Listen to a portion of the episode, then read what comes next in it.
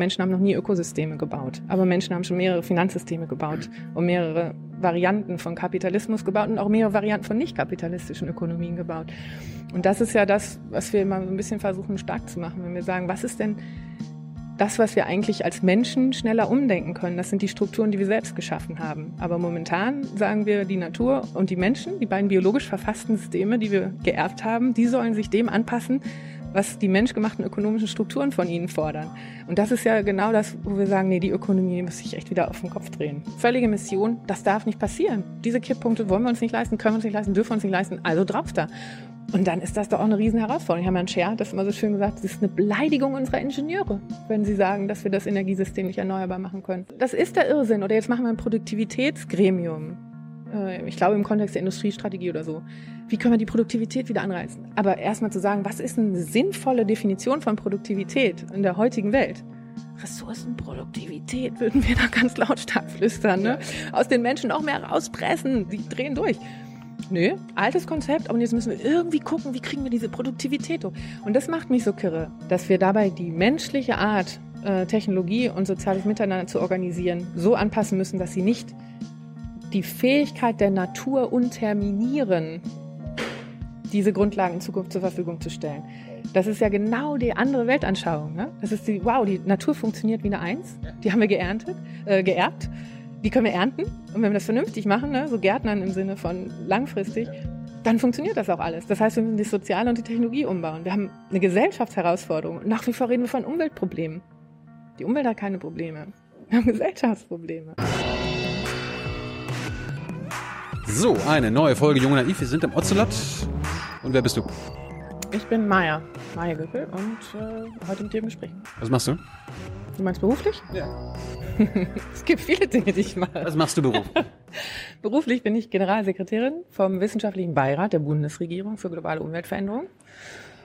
Und da tragen wir viele, viele Forschungsergebnisse aus den Nachhaltigkeitswissenschaften und angrenzenden Bereichen zusammen, um die Bundesregierung zu beraten, wie kann sie ihre Nachhaltigkeitsziele erreichen. Liebe Hörer, hier sind Thilo und Tyler. Jung und Naiv gibt es ja nur durch eure Unterstützung. Hier gibt es keine Werbung, höchstens für uns selbst. Aber wie ihr uns unterstützen könnt oder sogar Produzenten werdet, erfahrt ihr in der Podcast-Beschreibung. Zum Beispiel per PayPal oder Überweisung. Und jetzt geht's weiter.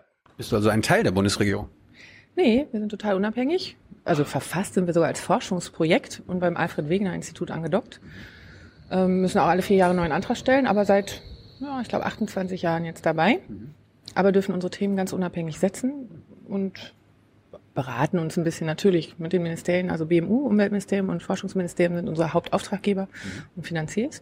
Natürlich fragen wir bei denen, was gerade aufläuft, ne, um eine gewisse Relevanz zu haben. Aber wie wir das setzen, vor allem was wir drin schreiben, sind wir ganz frei. Wenn du sagst Generalsekretärin, ist das so wie bei den Parteien, dass du quasi diese äh, der zweite Mann, der zweitwichtigste, die zweitwichtigste Frau im Beirat bist? Oder also habt ihr noch einen Vorsitzenden und so weiter? Genau, also Beirat selbst sind neun Professorinnen und Professoren, die sind mal für vier Jahre berufen. Und da haben wir zwei Vorsitzende, eine Doppelspitze. Und die sind inhaltlich letztverantwortlich. Und aus der Geschäftsstelle arbeiten wir eben total viel vor, fassen zusammen, diskutieren mit. Und im Endeffekt werden alles gemeinsam dann durchgehen. Zum Teil gibt es auch rot markierte Stellen, wo man nochmal richtig diskutieren muss, weil es ein interdisziplinärer Beirat ist, also ganz viele unterschiedliche Perspektiven. Und dann wird das Produkt verabschiedet. Und ich laufe eben ganz viel durch die Gegend und versuche das in die Welt zu tragen, versuche Kontakte zu machen, Events zu organisieren, zu überlegen, mit wem sollten wir mal reden auf dem Weg der Gutachtenerstellung, damit wir deren Perspektive einfangen. Wie tragen wir Wissenschaft mehr in Gesellschaft? Also das ist ein Mandat, habe ich mir mitgebracht vor knapp zwei Jahren. Das heißt, du bist eine der beiden Vorsitzenden oder was ist die Generalsekretärin? Was heißt das? Der Beirat selbst kommt einmal im Monat zusammen ja. und damit zwei Vorsitzende. Und dann haben wir eine Geschäftsstelle, da sind wir alle 100 Prozent. Wir sind zehn Leute und da bin ich die Generalsekretärin. Also muss letztverantwortlich aufpassen, dass wir das Geld richtig einsetzen und irgendwie fertig werden mit dem, was wir versprochen haben. Du sagst gerade, ihr diskutiert über rote Stellen. Was war die letzte rote Stelle, wo ihr intern heftig diskutiert habt?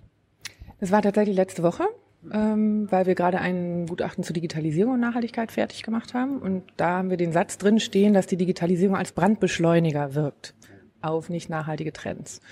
Und dann gab es von der Ökonomin eine abweichende Perspektive von anderen Ökonomen, und dann wäre es eben total interessant zu schauen, wie eben unterschiedliche Ausschnitte von Realität. Kann ich das schon ganz klar kausal messen mit den Ausgaben für Konsum, dass das hochgeht in der Digitalisierung oder durch die Digitalisierung? Oder mache ich so einen Indizienprozess, in dem ich sage, naja, also Es geht nicht nur um die Summe, die ausgegeben wird für Konsum, sondern durch Digitalisierung ist die Fertigung beschleunigt, da wird, wird der Produktpreis pro einzelnen Produkt niedriger. Das heißt, wahrscheinlich ist die Summe, die sich hinter der gleichen, oder die Anzahl von Produkten, die sich hinter der gleichen Summe versteckt, natürlich eine höhere. Das sind dann die Rebound-Fragen und die ganze IKT selber, ne, Informationstechnologie selber hat ja ganz viel Ressourcen, Energieverbrauch.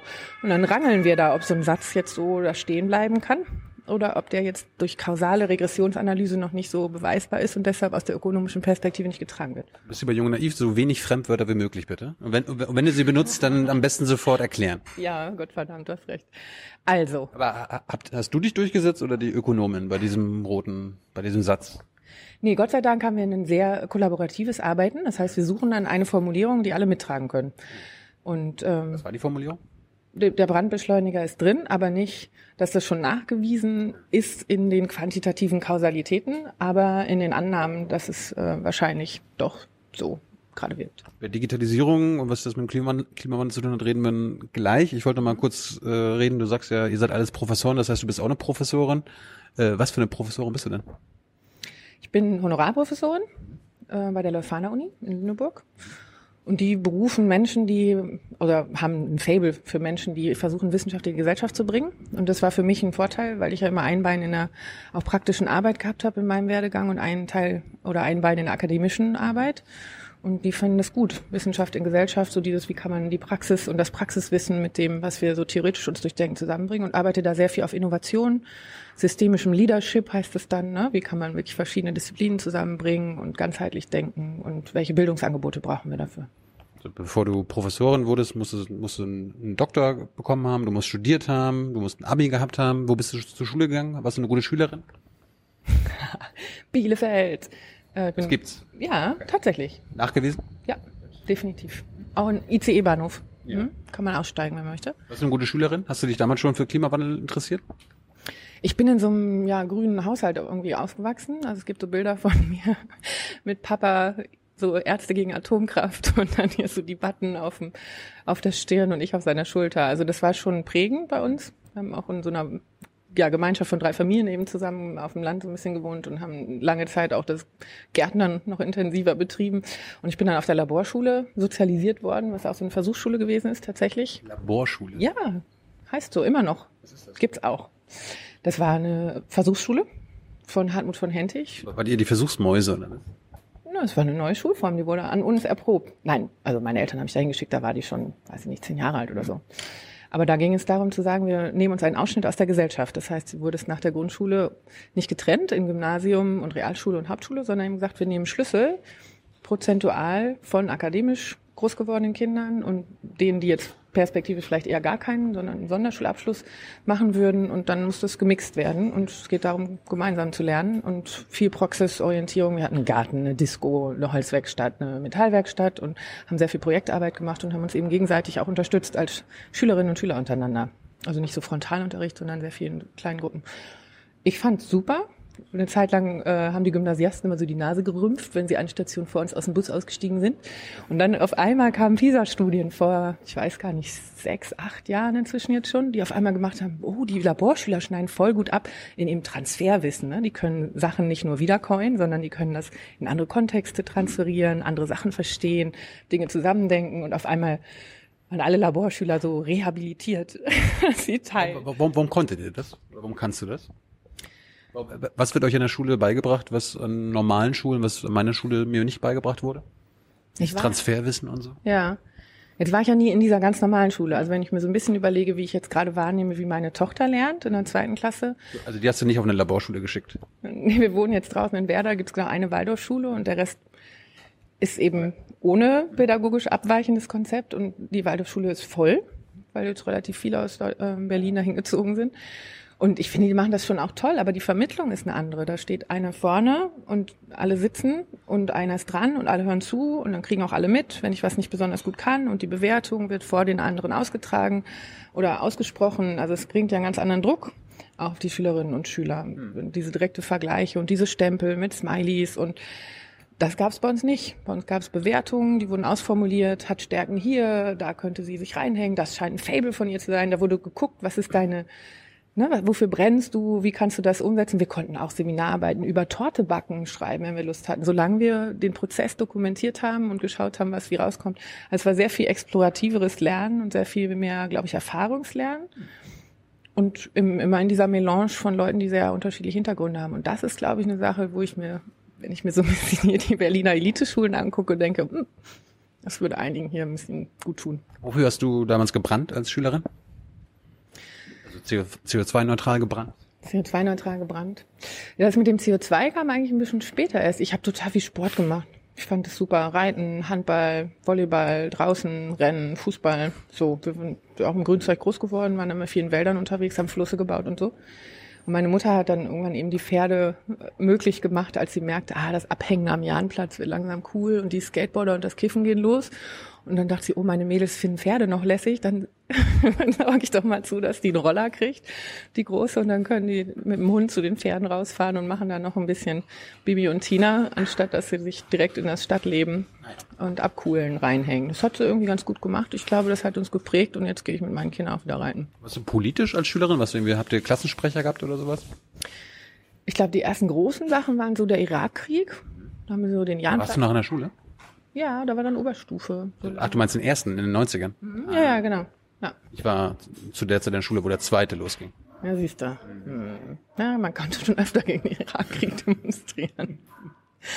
Und da, ja, da haben wir halt blockiert, so den Jahrplatz blockiert und ähm, die Autos nicht durchgelassen. Und wir haben eben sehr viel ähm, auch so ja Diskriminierungsfragen der Gesellschaft einfach aufgegriffen in der in der Schule selbst, ähm, immer hinterfragt Privilegien sind mir sehr bewusst geworden, einfach auch in der Art, wie meine Mitschülerinnen und Mitschüler zum Teil aufwachsen. Und ich glaube, das hilft, ähm, um seine eigene Rolle so ein bisschen zu verstehen und auch, ähm, ja, im Grunde genommen verantwortlich dann auch zu leben. Dann bist du studieren gegangen? Ja. Wie, wie bist du, was hast du studiert und warum, warum hast du das gemacht? Also ich bin dann in die, da musste man in so eine normale Oberstufe wechseln.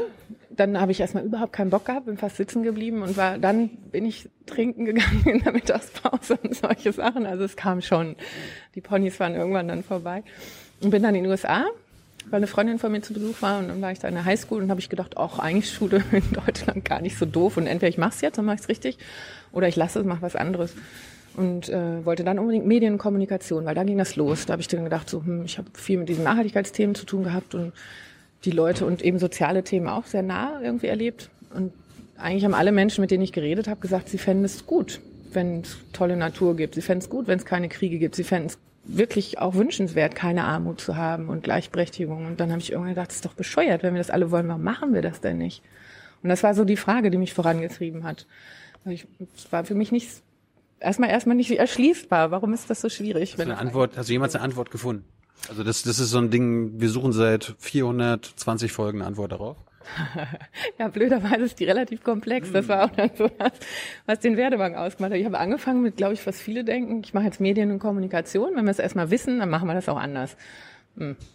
Das, also wir haben nur ein Wissensproblem. So. Genau, genau. Das ist ja so dieses, ja, wir machen jetzt coole Plakatkampagnen, wie jetzt auch die SDGs, ne? Auf einmal sind die so mit ein paar Figürchen dann unterwegs und so und dann läuft das.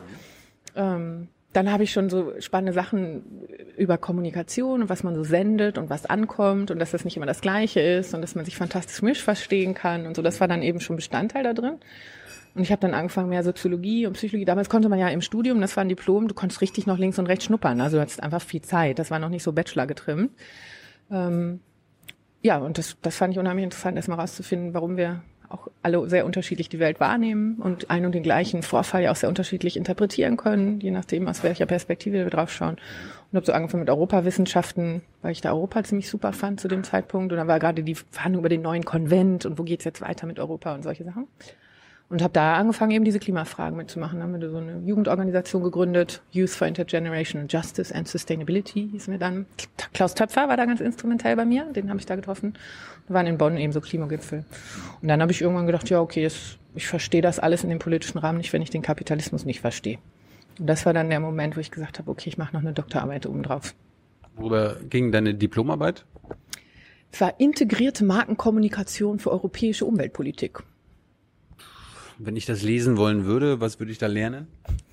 Du würdest lernen, dass es äh, im Marketing ja unglaublich perfide Konzepte gibt, die unsere ganzen kognitiven Barrieren äh, systematisch unterlaufen, um Kaufentscheidungen in uns hervorzurufen. Das ist also kann man von Bernays anfangen mit Propaganda, ne? wie der das systematisch gemacht hat durch die Geschichten, die er erzählt hat, uns bestimmte Assoziationen, um Produkte rumzubauen und bestimmtes Branding, ne? die ganzen, also Aufladen mit Image und solche Sachen sind ja ganz wichtig, damit wir überhaupt noch so viel kaufen wollen heute. Ähm, und dann habe ich gedacht, das ist doch super, wenn dieses Wissen da ist, könnte man noch ein bisschen weiße Magie machen, anstatt nur schwarze Magie. Und habe mir dann angeguckt, wie eigentlich das europäische Umweltlabel, das gab es damals relativ neu, so eine Umweltblume, die so die Produkte auszeichnen sollte. Ja wie man da die Markenkommunikation drauf ansetzen kann und hatte dann so ein Konzept geschrieben, wie man das machen könnte. Da hat auch tatsächlich, ich habe das eingeschickt ähm, an die Kommission in Brüssel und die haben mir dann auch gefragt, ob ich einen Job in Brüssel antreten wollte. Und dann habe ich gedacht, ja, aber ich muss jetzt erst noch den Kapitalismus verstehen. und dann bin ich eben noch ein bisschen weiter zur Uni gegangen. Kann man, kann man das, was du über die Marken und das Marketing gelernt hast, ähm, heute auf den Klimawandel anwenden? Also quasi dafür werben und unterschwellig die Leute quasi manipulieren, äh, damit sie klimafreundlicher werden? Kann man schon. Also es gibt ja die Social Marketing. Ich finde, wir sehen ja viel, viel eindrucksvoller, wie es weiter als schwarze Magie verwandt wird. Ne? Also muss man ja auch sagen, dass es immer einfacher ist, Dinge zu zerstören und kaputt zu reden, wenn es wirklich in, ähm, in Auseinandersetzungen geht, als tatsächlich Menschen zu etwas ähm, tieferem Umdenken zu bringen. Also die ganze Verhaltensökonomie zeigt das ja auch. Also das Abweichen von dem, was wir jetzt gelernt haben, was wir uns antrainiert haben, unsere Routinen, unsere Alltagsrituale, die zu verändern, das kostet erstmal mehr Energie. Und wenn wir dann eine sehr ähm, stark auf mehr Konsumbotschaften an alle herantragen, ausgerichtete Alltagsstruktur haben, die wir ja haben. Also ich finde diese Plakate draußen total super. Diese Außenwerbung trifft alle. Die das sagt ja schon, ne? Du kannst dir eigentlich dich ja nicht mehr entziehen und die Werber werben damit, dass wenn du bei ihnen Platz kaufst, sie auf jeden Fall jeden treffen. Das ist ja das Interessante im Grunde. aber das Interessante ist ja, dass die in der echten Welt damit werben, dass sie alle erreichen und in der digitalen Welt ist es ja genau andersrum. Da wirbt Facebook ja quasi für, ähm, gegenüber den Werbern, dass sie genau Maya erreichen können oder und Tilo nicht und so weiter und so fort. Also da ist ja genau das umgekehrte Prinzip. Also was digital passiert, ist Propaganda 4.0. Mhm weil das nochmal, also das, das draußen ist ja wenigstens so in your face, ne? Bam, ich sagte jetzt, ich bewerb dich jetzt. Ich versuche das zwar so doll in deine Alltagsstruktur einzubauen, dass du nicht dem entkommst, ne? Trifft alle. Aber immerhin ist es noch ganz deutlich, dass es jetzt eine Werbebotschaft. Und was in der digitalisierten Welt passiert, ist natürlich, dass dir das sehr genau auf das abgestimmt, was in dir gerade los ist. Also wie die Algorithmen dich auslesen, gibt es ja auch ganz schlimme Fälle ähm, bei einigen Personen, wenn Schwangerschaft, aber Abbruch leider nicht vorgekommen ist, kommt weiter die Pampers-Werbung und so, also das ist ja wirklich und einbauen in deinen eigentlich sozialen Austauschraum. Ne? Also das ist ja genau das Nicht-Deklarieren. Und dann dieses zufällig von irgendwelchen Influencern jetzt diese Marke Wasser. Nein, das hat nichts mit Product Placement zu tun. Ich sage auch nicht, dass ich eine Million dafür kassiert habe. So, also da läuft ja nochmal das ganze Spektakel in einer ganz anderen Form. Und das den Menschen viel deutlicher und bewusster zu machen, finde ich wichtig und auch da wieder zu merken, wenn wir mal es war ja so ein Vorstoß aus der Verhaltensökonomie, irgendwann so eine Nudge-Unit hieß dann das. Ne? So wie kann eigentlich auch der Staat äh, versuchen, durch ein Umstrukturieren von unserem Alltagsraum erstmal die nachhaltigere Variante, die bequemere machen. Also die, die wir wahrscheinlicher finden. Es geht los, wie du in den Einkaufsregalen, welche Produkte sind auf Augenhöhe, welche sind an der Kasse, welchen Strom beziehe ich, dann lass uns doch einfach umdrehen. Zürich hat das gemacht. Alle kriegen Ökostrom und die, die unbedingt Atom wollen, die füllen halt ein Formular aus und schicken das hin. Das heißt, unsere Bequemlichkeit wirkt für den nachhaltigen Status quo. Die Freiheit ist die gleiche. Kann auswählen. Aber ich muss halt den Energieaufwand und den Zeitaufwand betreiben, um mich für die nicht nachhaltige Variante zu entscheiden. Bei Organspenden wird das ja zum Teil auch diskutiert. Aber dann war die Aufschrei gigantisch, ne? Der Staat, der Paternalismus und so weiter. Und was natürlich aus der Industrie nicht dazu gesagt wird, die sich dagegen freiheitsverteidigend zur Wehr setzt, dass sie natürlich unsere Architektur, wie wir sie momentan im Alltag vorfinden, so durchgenatscht haben, dass wir schön in ihre Richtung laufen. Und dass in dem Moment, wo wir das umbauen würden, sie natürlich Gefahr säen, dass die Anreize und Automatismen nicht mehr so ganz für mehr Konsum äh, funktionieren oder für die fossile Energieversorgung. So, hast du denn direkt nach deinem Diplom sich für die Dissertation entschieden? Worum ging's? In der Dissertation wollte ich wirklich äh, Ideengeschichte habe ich da gemacht. Also ich habe mir angeguckt, ähm, Geschichte der ökonomischen ja, oder ökonomische Ideengeschichte. History of Economic Thought hieß das dicke, fette Textbuch. Ich bin dafür nach Kanada gegangen für ein Jahr. Und das war super. Es war so spannend. Also, ähm, Wo hast du da angefangen? Wer, wer war der Erste, den du, oder wen du da zitiert hast? Ähm, du meinst angefangen im Sinne von Vor 2000 Jahren oder vor 3000? Nee, das ist total interessant, wie das mit, man kann so ein bisschen bei den, ähm, bei Adam Smith oder kurz davor anfangen, weil da gibt es dann so eine Dreiteilung in ökonomische Schulen auch ähm, so Denkschulen. Und die findet man heute in den Paradigmen äh, der Wissenschaft immer noch wieder. Das ist total spannend. Und an denen habe ich mich so ein bisschen lang enthangelt gehangelt, um zu gucken, äh, was ist eigentlich verloren gegangen oder was haben eine, einzelne Schulen ausgewählt, im Grunde genommen, wenn sie sagen, so versuchen wir Welt zu erklären. Und das ist total spannend zu sehen, wie stark ähm, die einen immer eher so Richtung Kooperation und wir können das ausbalancieren, das kommt schon hinten raus, argumentiert haben. Und die anderen sehr stark eher dieses ähm, ja, Menschen sind halt total egoistisch und deshalb wird es immer eher die Kriegssituation gilt es einzuhegen und der Markt ist das Einzige, das kann. Und dann hast du in der Mitte eigentlich, und das ist Marx, ich fand Marx total aufschlussreich, wir haben Marx auch wirklich intensiv mal gelesen, aber dann mit anderen, gerade methodologischen, wie denkst du drüber nach, ne? das ist so der Begriff aus der Wissenschaft, wie versuchst du Weltzusammenhänge dir zu erklären und welche Realitätsausschnitte schaust du dir deshalb an und welches sind die Variablen, Du musst mir sagen, wenn ich zu doll abgehe. was sind die Variablen, die ich für festnehme, ne, wo ich sage, die sind eher unveränderlich? Und was sind die, die ich dazu in Beziehung setze?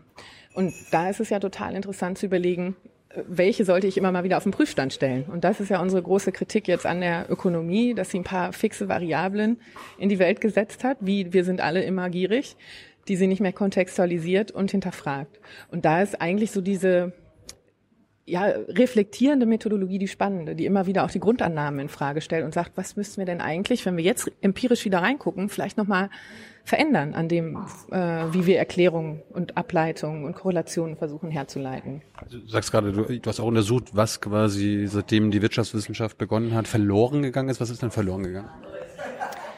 So richtig verloren gegangen ist es äh, nicht, sondern es, es läuft ja weiter in so einer kleineren Diskussionsschule. Ne? Aber wenn man sich so ideengeschichtlich das anguckt, gerade auch so im 20. Jahrhundert ging das ja hin und her zwischen Keynes, der dann auf einmal ganz populär geworden ist zu einer Zeit. Und da geht es eher darum zu sagen, wir müssen die Fähigkeiten der Menschen, die Dinge zu kaufen, erhalten. Das ist so die absatzfokussierte äh, Ökonomie, die sagt, wenn da niemand was kaufen kann, kann die Ökonomie auch nicht laufen. Und deshalb ist sowas wie Verteilungsgerechtigkeit in einem gewissen Ausmaß eben total wichtig, weil wenn die Leute zu arm werden, können sie auch nichts mehr kaufen, können wir nichts mehr produzieren. Und die andere Seite, die sich danach durchgesetzt hat, ist die sogenannte angebotsfokussierte Ökonomie, die einfach sagt, ja, jedes Angebot wird schon Nachfrage finden, wenn der Preis stimmt. Und deshalb sehen wir einfach nur zu, dass wir Maximum hier rausholen können. Und die ist ja jetzt einfach dominant gewesen in äh, den letzten Dekaden und hat sich dann sehr stark ja weiterentwickelt, als wir auch noch die Finanzmärkte angefangen haben, so zu denken und die zu entkoppeln von irgendwelchen wirklich realen Bezugsgrößen wie dem Goldstandard und so. Und damit haben wir diese Maschine natürlich in Gang gesetzt, mit dem Resultat, dass wir jetzt viel zu viel Geld auf dem ganzen Planeten durch die Gegend flitzen haben, aber es kommt nicht da an, wo die wirklichen Bedürfnisse der Menschen noch zu befriedigen werden, weil die keine Kaufkraft haben.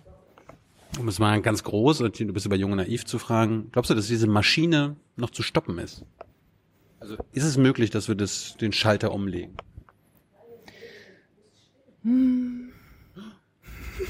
Also bei dem Finanzsystem bin ich mir echt nicht so ganz sicher, wie, wie es genau vonstatten gehen kann.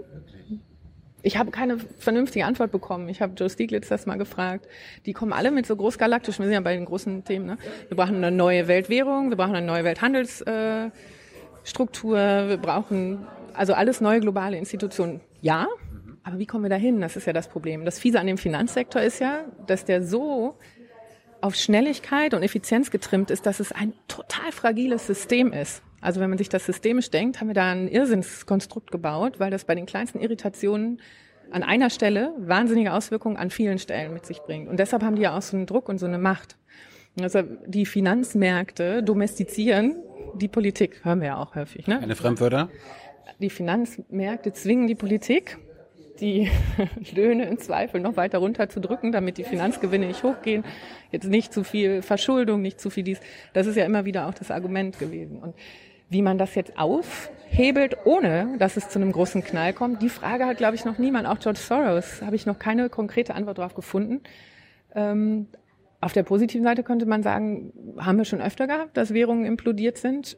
und wir haben es geschafft, es wieder aufzubauen. Und vielleicht muss das Ding jetzt einfach früher runterkommen, damit wir unsere Ökosysteme noch einigermaßen erhalten haben. Ich mit Paul Gildin heißt der, The Great Disruption hat er ein Buch geschrieben, auch mal drüber gesprochen, dass er auch meinte, eigentlich ist es fast, wenn man so die Risikohierarchie anschaut, wichtiger, dass wir versuchen, das Ding runterzuholen und wenn es einen hohen Preis hat, bevor es so weit dazu beigetragen hat, dass wir die Ökosysteme unterminiert haben, dass wir die, die können wir nicht wiederherstellen. Also Menschen haben noch nie Ökosysteme gebaut, aber Menschen haben schon mehrere Finanzsysteme gebaut und mehrere Varianten von Kapitalismus gebaut und auch mehrere Varianten von nicht kapitalistischen Ökonomien gebaut.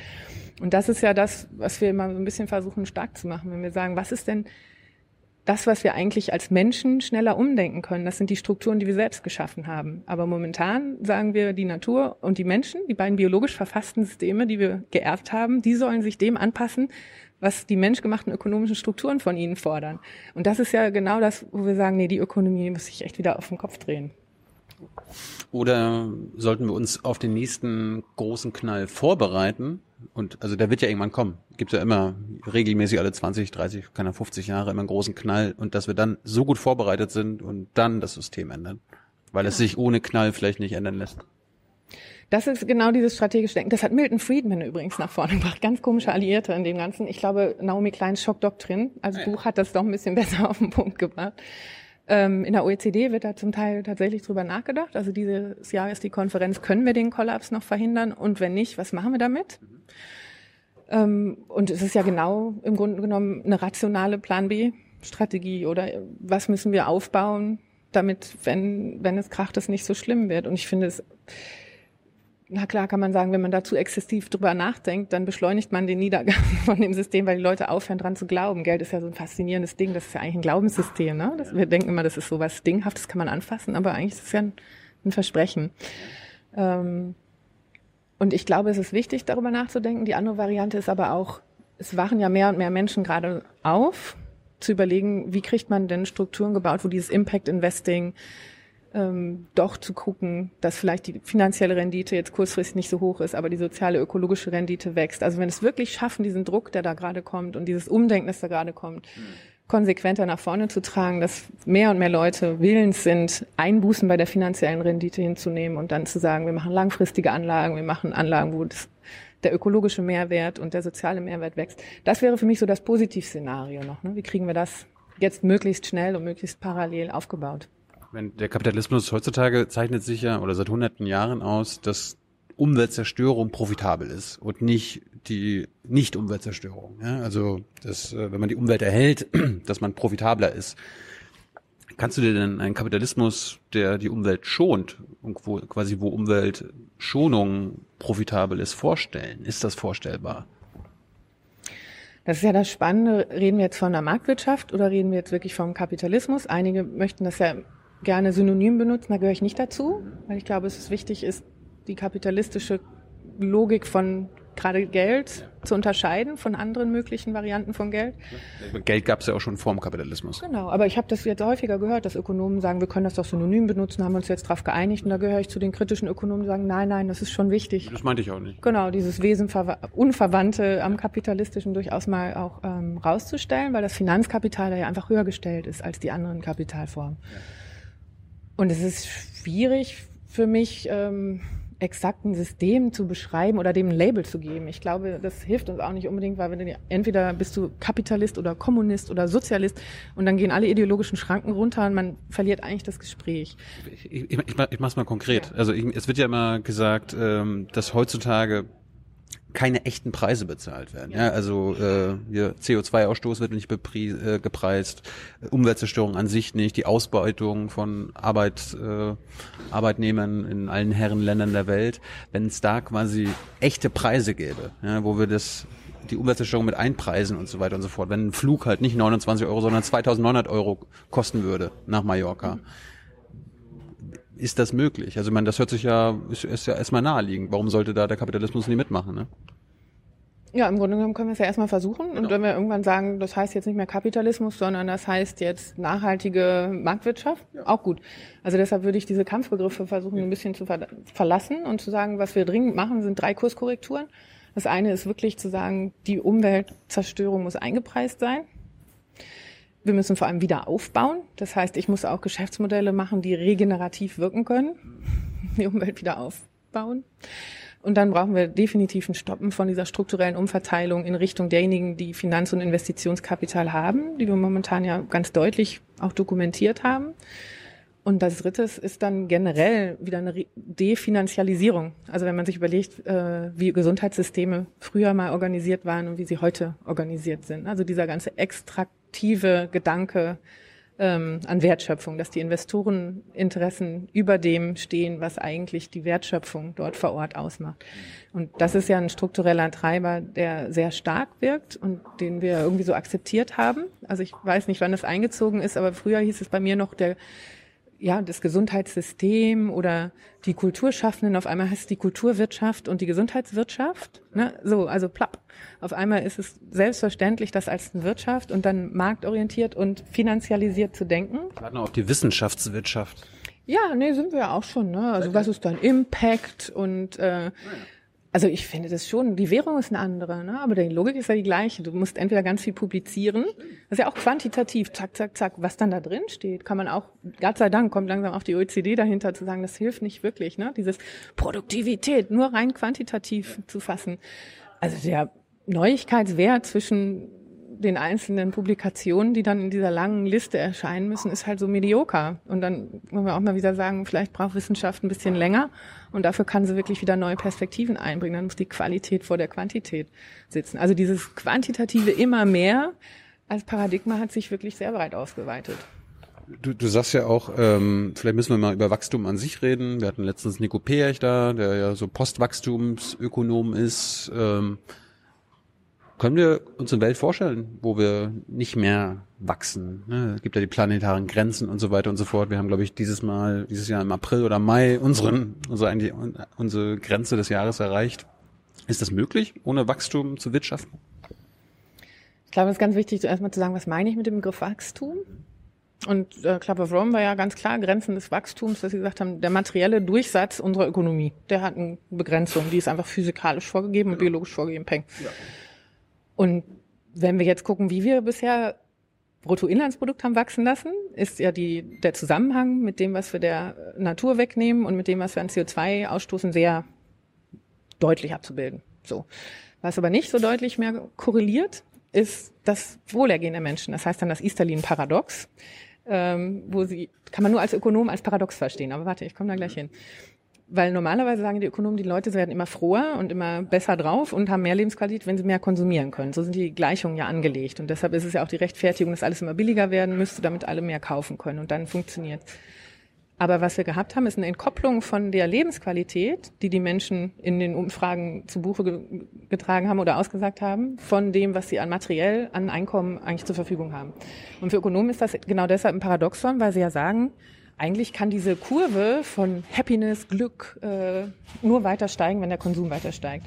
Und dann sagen die Sozialwissenschaftler, mh, wir reden hier aber über ein biologisches System und deshalb messen wir Glück auf einer Skala von eins bis zehn und gehen davon aus, dass es fluktuiert. Und wenn Menschen genug haben, um verlässlich A, sich ernähren zu können, B, Gesundheitsversorgung haben, ein Dach über dem Kopf haben, eine Teilhabe haben, also wo sie irgendwie den Eindruck haben, sie machen mit, dann ist es überhaupt nicht mehr haben, sondern diese Faktoren, die für sie Lebensqualität ausmachen. Und da muss das, dieser materielle Durchsatz der Ökonomie gar nicht weiter wachsen. Ne? Aber diese Lebensqualitätsdinge, natürlich können wir die weiter wachsen lassen. Und das ist ja das Irre, dass wir momentan ein Fortschrittsmodell haben, wo all die Berufe zum Beispiel, die das ausmachen würden, Pflege, Erzieherinnen, Ärzte, Krankenschwestern, immer mehr leisten sollen, wieder quantitativ Produktivitätssteigerung und die Qualität von der Leistung, von der wir wissen, dass sie die Menschen glücklich machen würde, dadurch immer mehr leidet, weil sie alle völlig ausgepowert und gestresst sind. Und das sind ja die Dinge, wo ich den habe, hier können wir wunderbar eine soziale und ökologische Agenda zusammenbringen und sagen, Wertschöpfung im 21. Jahrhundert geht mit Wertschätzung einher. Aber da müssen wir zusehen, dass das, was wir dann als Geldausdrucksgröße benutzen, das auch ein bisschen wieder widerspiegelt und nicht allein irgendwelche erfundenen Werte von ich zahle dir das, du zahlst mir das, dann ist das automatisch so wert, viel wert. Also sieht man im Kunstmarkt oder im Immobilienmarkt oder so. Ne? Es ist ja existierende, bestehende Dinge werden auf einmal immer wertvoller und wertvoller. Warum eigentlich? Weil wir viel zu viel Geld haben und das sich auf das stürzt, anstatt in den Bereichen angelegt zu werden, wo Menschen dann wieder richtig gut, qualitativ, produktiv miteinander sein könnten. Müssen auch darüber reden, wo wir vielleicht nicht nur nicht mehr wachsen sollten, sondern vielleicht wo wir schrumpfen müssen? Genau, Schrumpfen ist dann eher auf dem Bereich, wie viel nehmen wir der Erde weg? Ne? Also die drei R der Kreislaufwirtschaft. Reduce, weniger aus dem Planet rausnehmen. Reuse, die Sachen reparieren, anstatt ständig geplante Obsoleszenz und andere Dinge nach vorne zu treiben oder die Sachen in unserem Keller zu horten. So, ne? Also wie kann ich Dinge weitergeben, die ich mehr brauche? Wie kann ich Right to Repair wird ja jetzt diskutiert, ne? dass ich die Dinge zurückgeben darf. Und dann darf es nicht teurer sein, ähm, mein Herd zu reparieren, als einen neuen zu kaufen. Das ist ja total irre momentan. Und dann Recycle ist natürlich, wie bauen wir die Produkte so zusammen, dass wir die Rohstoffe, die wir sonst immer wieder aus dem Planeten nehmen müssten, aus dem Müll rausnehmen können. Und dann wird mein Müll dein Rohstoff. Und dann haben wir die Erde geschont weil wir aus dem, was wir einmal entnommen haben, sehr viele verschiedene Produktzyklen eigentlich durchleben können. Das ist die ganze Idee hinter dem, was wir reduzieren sollten. Ne? Also das, was wir der Erde wegnehmen. Und dann werden einige Sektoren, einige Geschäftsmodelle werden schrumpfen, weil sie da eben nicht die innovativsten gewesen sind. Und das ist dann aber ein Strukturwandel. Und das haben wir auch schon immer gehabt. Aber das wollen wir doch nicht. Also ich meine, wenn du, hast du Herrn Lindner nicht zugehört von der FDP, Frau äh, Annegret Kramp-Karrenbauer von der CDU, die sagen ja immer wieder, wir können gerne einen Klimaschutz machen, Maya, aber unser Wohlstand darf nicht gefährdet werden. Und das hört sich gerade so an, als ob du sagst, dass der gefährdet wird. Ich möchte einfach, dass wir die Frage nach Wohlstand mal in Ruhe anschauen. Ah ja. Was ist denn eigentlich Wohlstand? Und da ist ja die, genau die Frage, wann berichten Menschen eigentlich, dass sie sich gut fühlen? Darum geht's ja. Wann sind sie gesund? Wohlstand heißt, glaube ich, Geld, meinte sie. Ja, das ist halt die eine Perspektive. Und das ist genau die, von der wir sagen, dass sie uns nicht mehr so wirklich hilft, in der Zukunft ähm, zu sehen, wo wir eigentlich hinfahren sollten. Weil. Ja, warum, warum sagen die das? Warum sagt CDU, FDP, ja, Klimaschutz gerne, aber solange unsere, sie sagen ja quasi, solange unsere Wirtschaft nicht darunter leidet. Die Wirtschaft aber muss ja nicht unbedingt drunter leiden. Also es ist immer auch die Frage, wie. Die RWE muss nicht unter dem Klimaschutz, der in den nächsten 10, 20 Jahre geschehen muss, leiden? Ja, RW schon, aber die Wirtschaft doch nicht. Also wenn wir uns angucken, welche anderen Akteure in der Wirtschaft dann dadurch wachsen können, das ist ja Teil vom Strukturwandel.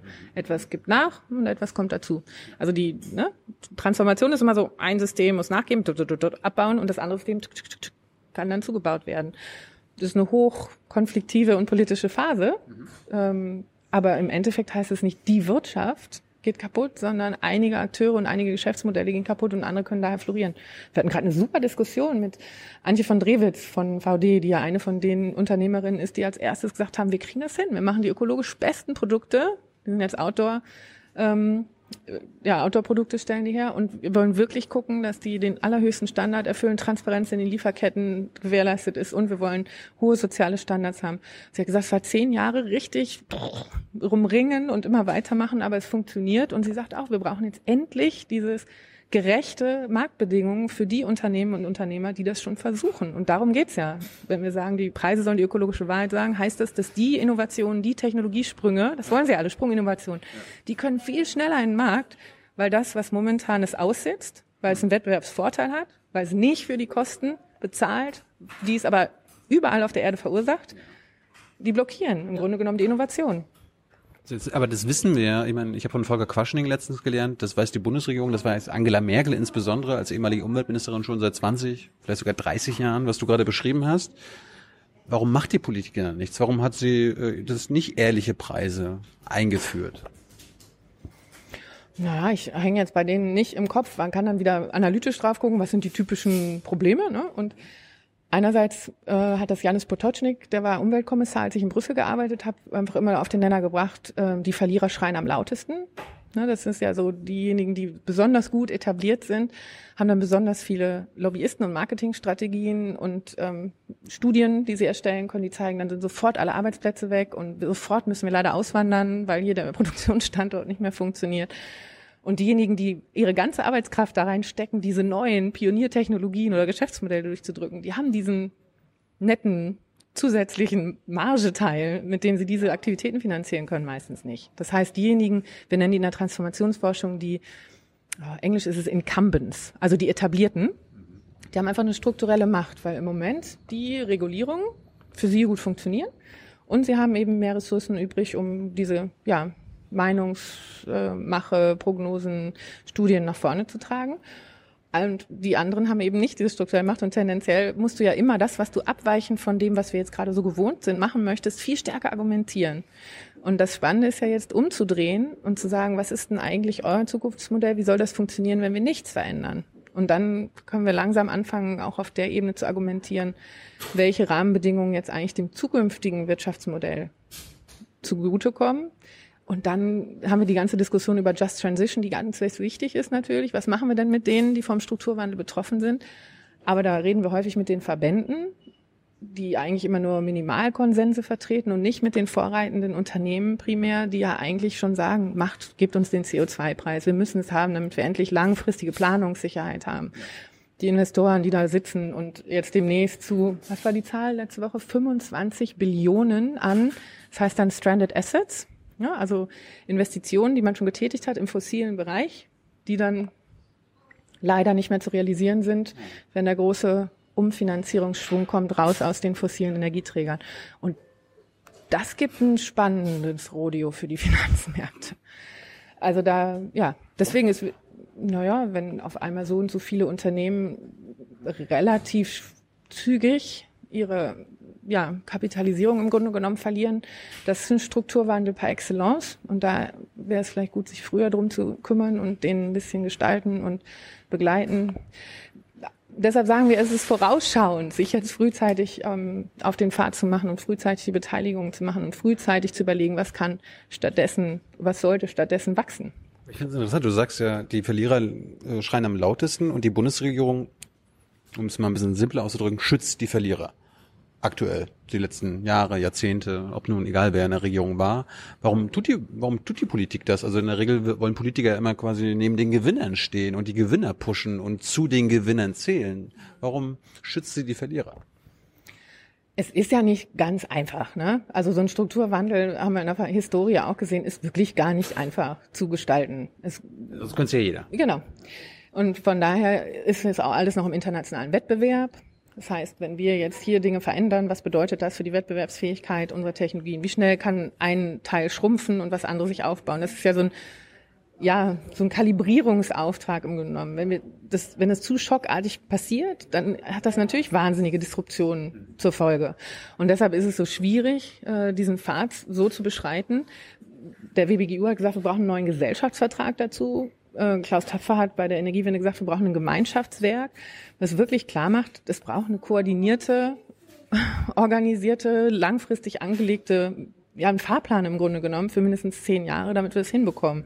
Und dann haben wir das, was wir nennen, ähm, in, aus der Forschung wieder halt so ein bisschen dieses Gefangensein in der Gegenwartsfalle, weil wir sehr wahlabhängig sind und dann sind unterschiedliche Parteien von unterschiedlichen ja, Bevölkerungsgruppen mehr angesteuert als andere und dann wird es schwierig, Konsense zu formulieren. Und da sind sich jetzt, glaube ich, alle einig, auch die mittelständische Energiewirtschaft und alle, dass in den letzten zehn Jahren dieser Zickzackkurs bei der Energiewende eigentlich viel schädlicher war als eine klare Ansage, wir machen das jetzt, wir ziehen das jetzt durch, wir haben Kompensationen, wir haben Investitionen, wir haben diese Begleitung. Es ist dieses Gemeinschaftswerk und äh, wir denken das mal wieder kollektiver, ne? also volkswirtschaftlicher. Und das ist so ein bisschen das Problem, dass wir in der Demokratie dieses kurzfristige, dieses reaktive und jetzt ja durch viel mehr soziale Medien dieses, dieses wie hat das der Herr Perks neulich gesagt, der Sofort, Sofortismus. Ne? Also man muss sofort eine Antwort haben, sofort, wenn man angegangen wird, jetzt auf Twitter oder irgendwie parieren und also dieses äh, mal so ein bisschen. Ist Herr Perksen auf Twitter? Ich weiß es. Ja, ich weiß es auch nicht. Aber man muss, du kannst es ausblenden, blocken oder einfach nicht reagieren.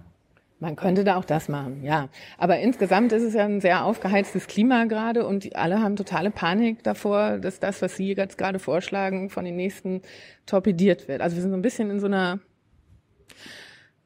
Paralyse und die braucht so einen Kulturwandel, habe ich das Gefühl, weil die einzelnen Parteien ihre Position ja meistens versuchen, damit positiv darzustellen, indem sie zeigen, wie andere Parteien jetzt eigentlich kurz davor sind, unsere Zukunft zu ruinieren. Und das verunsichert natürlich auch die Menschen, die irgendwie Wahlentscheidungen tätigen, zusätzlich. Anstatt dass ich sage, hm, wir stellen jetzt den generellen Kurs nicht in Frage und wir machen Ideenwettbewerb, wie wir hinkommen, immer wieder sagen, der Kurs ist Quatsch, wir gehen jetzt nochmal in die andere Richtung.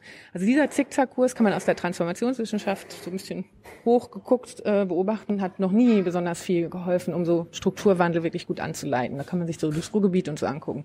Aber es ist im internationalen Wettbewerb, wenn Trump dann kommt und dann fährt er das alles zurück und auf einmal kommt das äh, Fracking-Gas überall auf der Welt wieder an und dann macht er die Handelsbarrieren und das ist natürlich jetzt gerade nicht ein Umfeld, wo das easy peasy mal eben so vonstatten geht, aber dass wir uns halt so doll wünschen, ist, dass wir diese Mission jetzt endlich formulieren und die auch nicht mehr in Frage stellen. Und da gibt's auch ganz tolle Arbeiten, auch von Ökonomen wie Mariana Mazzucato, die sagen, es geht genau darum, dieses Mission oriented, also mission-orientierte sowohl Innovation als auch Investition. Und wie können wir alle unsere auch öffentlichen Instrumente jetzt mal systematisch darauf ausrichten, zu sagen, wir stellen dieses Ziel der Dekarbonisierung oder das Erhalt der Lebensqualität, äh, der Lebensgrundlagen jetzt nicht mehr in Frage. Und es wird immer mal wieder ruckeln und hier und da, aber immer mal wieder zu tun, als müsste man das gerade nicht machen das kann aus der Wissenschaft halt nicht nachvollziehen. Also diese Kommentare von, solange das kein Thema in der Öffentlichkeit ist, können wir uns da nicht drum kümmern da ist es schwierig für die Leute, die die Evidenzbasis liefern. Ich finde es gut, dass du sagst, wir müssen viel, viel mehr investieren. Heute war eine BBK mit dem Bundeshaushalt 2020 von Finanzminister Olaf Scholz. Der hat nochmal gepriesen, wie wichtig die schwarze Null ist, Maja. Ne, es wird ja investiert, aber es ist mir wichtig, dass wir genauso viel einnehmen, wie wir ausgeben. Und ich wollte dann von ihm wissen, worauf ich keine Antwort bekommen habe. Ähm, warum wir an diesen, an dieser schwarzen Null festhalten, weil das wird ja immer damit begründet, dass unsere Kinder und Enkel kein Schuldenberg, keine Ahnung, im Jahr 2050 mehr vorfinden. Aber ich meinte dann so, ja, was bringt uns denn kein Schuldenberg 2050, wenn die Welt ruiniert ist? Der Schuldenberg, den kann man quasi von heute auf morgen tatsächlich mit einem Schnips loswerden. Ja, das könnten alle Staaten sagen, wir äh, erlassen die Schulden von uns allen, nochmal Neustart. Ist leider beim Klima, beim Planeten ein Problem. Ich habe jetzt auch keine wirkliche Frage. Ich wollte ich wollte dir das nur mitteilen, wie frustriert ich von Olaf Scholz war. Ja, ich glaube, wir haben in der Stiftung für die rechte Zukunft der Generation war der Vorschlag tatsächlich die Schuldenbremse als ein Vorreitergesetz äh, zu prämieren und ich war Gott sei Dank in der Jury und habe gesagt, nein. Nein, nein, nein, nein, nein, das könnt ihr nicht machen, weil das ist wirklich so komplett an allem vorbei, was mir als äh, ja auch naturwissenschaftlich interessierte Person und ökonomisch einigermaßen äh, ja, verstehen oder Zusammenhänge verstehende Person irgendwie einleuchtet. Das ist ja auch genau der Keynesianismus versus Ne? Hm. Also eine, ein Modell sagt ja, es ist Quatsch, das andere nicht. Und da wird ja auch ein Krieg jetzt geführt, wie Deutschland müsste. Und ja, im Grunde genommen geht es doch einfach darum, wo stecke ich das Geld rein? Und dann kann ich auch die schwarze Null halten, indem ich mal sage, alle fossilen Subventionen nehme ich raus und stecke die jetzt in die Erneuerbaren. Bin ich auch schön auf. Haben wir auch gefragt. Grüne Null. Ne? Das wollte ich nämlich gerade bringen. Ich habe ihm nämlich als Nachfrage gestellt, warum machen wir nicht eine grüne Null? Mhm. Genau so. Und äh, keine Ahnung, alle Investitionen oder alle Ausgaben, die getätigt werden für den Klimaschutz, werden einfach nicht anberechnet äh, beim, beim Bundeshaushalt oder bei, der, bei den Staatsschulden oder so weiter. Da kann man sich ja irgendwie einen Weg ausdenken, ist mir ja scheißegal. Sehen wir das ja wäre das wär doch was. Ja, ja, wir sehen es auch schon. Jetzt die Schuldenbremse kommt und vielleicht hm, und die Rezession und jetzt müssen wir ja Modelle finden, wie kriegen wir das so gerechnet, dass das Investitionen sind und nicht mehr Ausgaben sind. Also wie du es beschreibst, wo ein Wille ist, ist auch ein Weg. Wir haben ja auch bei der Bankenrettung nicht 14.000 Mal durchgerechnet, ob das jetzt wirklich funktionieren kann, bevor wir die Druckerpresse anschmeißen. Ne? Ja. Also das ist schon, ähm, deshalb ist ja auch im Moment diese Rahmung von Klimanotstand, also die Übersetzung ist ja so ein bisschen, hängt so ein bisschen. Mit Emergency ist natürlich besser, Notstand, oh, Notstandsgesetze macht Trump ja auch.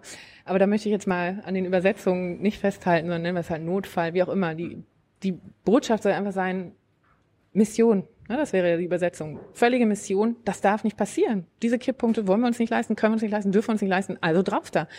Und dann ist das doch auch eine riesen Herausforderung. Hermann Scher hat das immer so schön gesagt, es ist eine Beleidigung unserer Ingenieure, wenn sie sagen, dass wir das Energiesystem nicht erneuerbar machen können.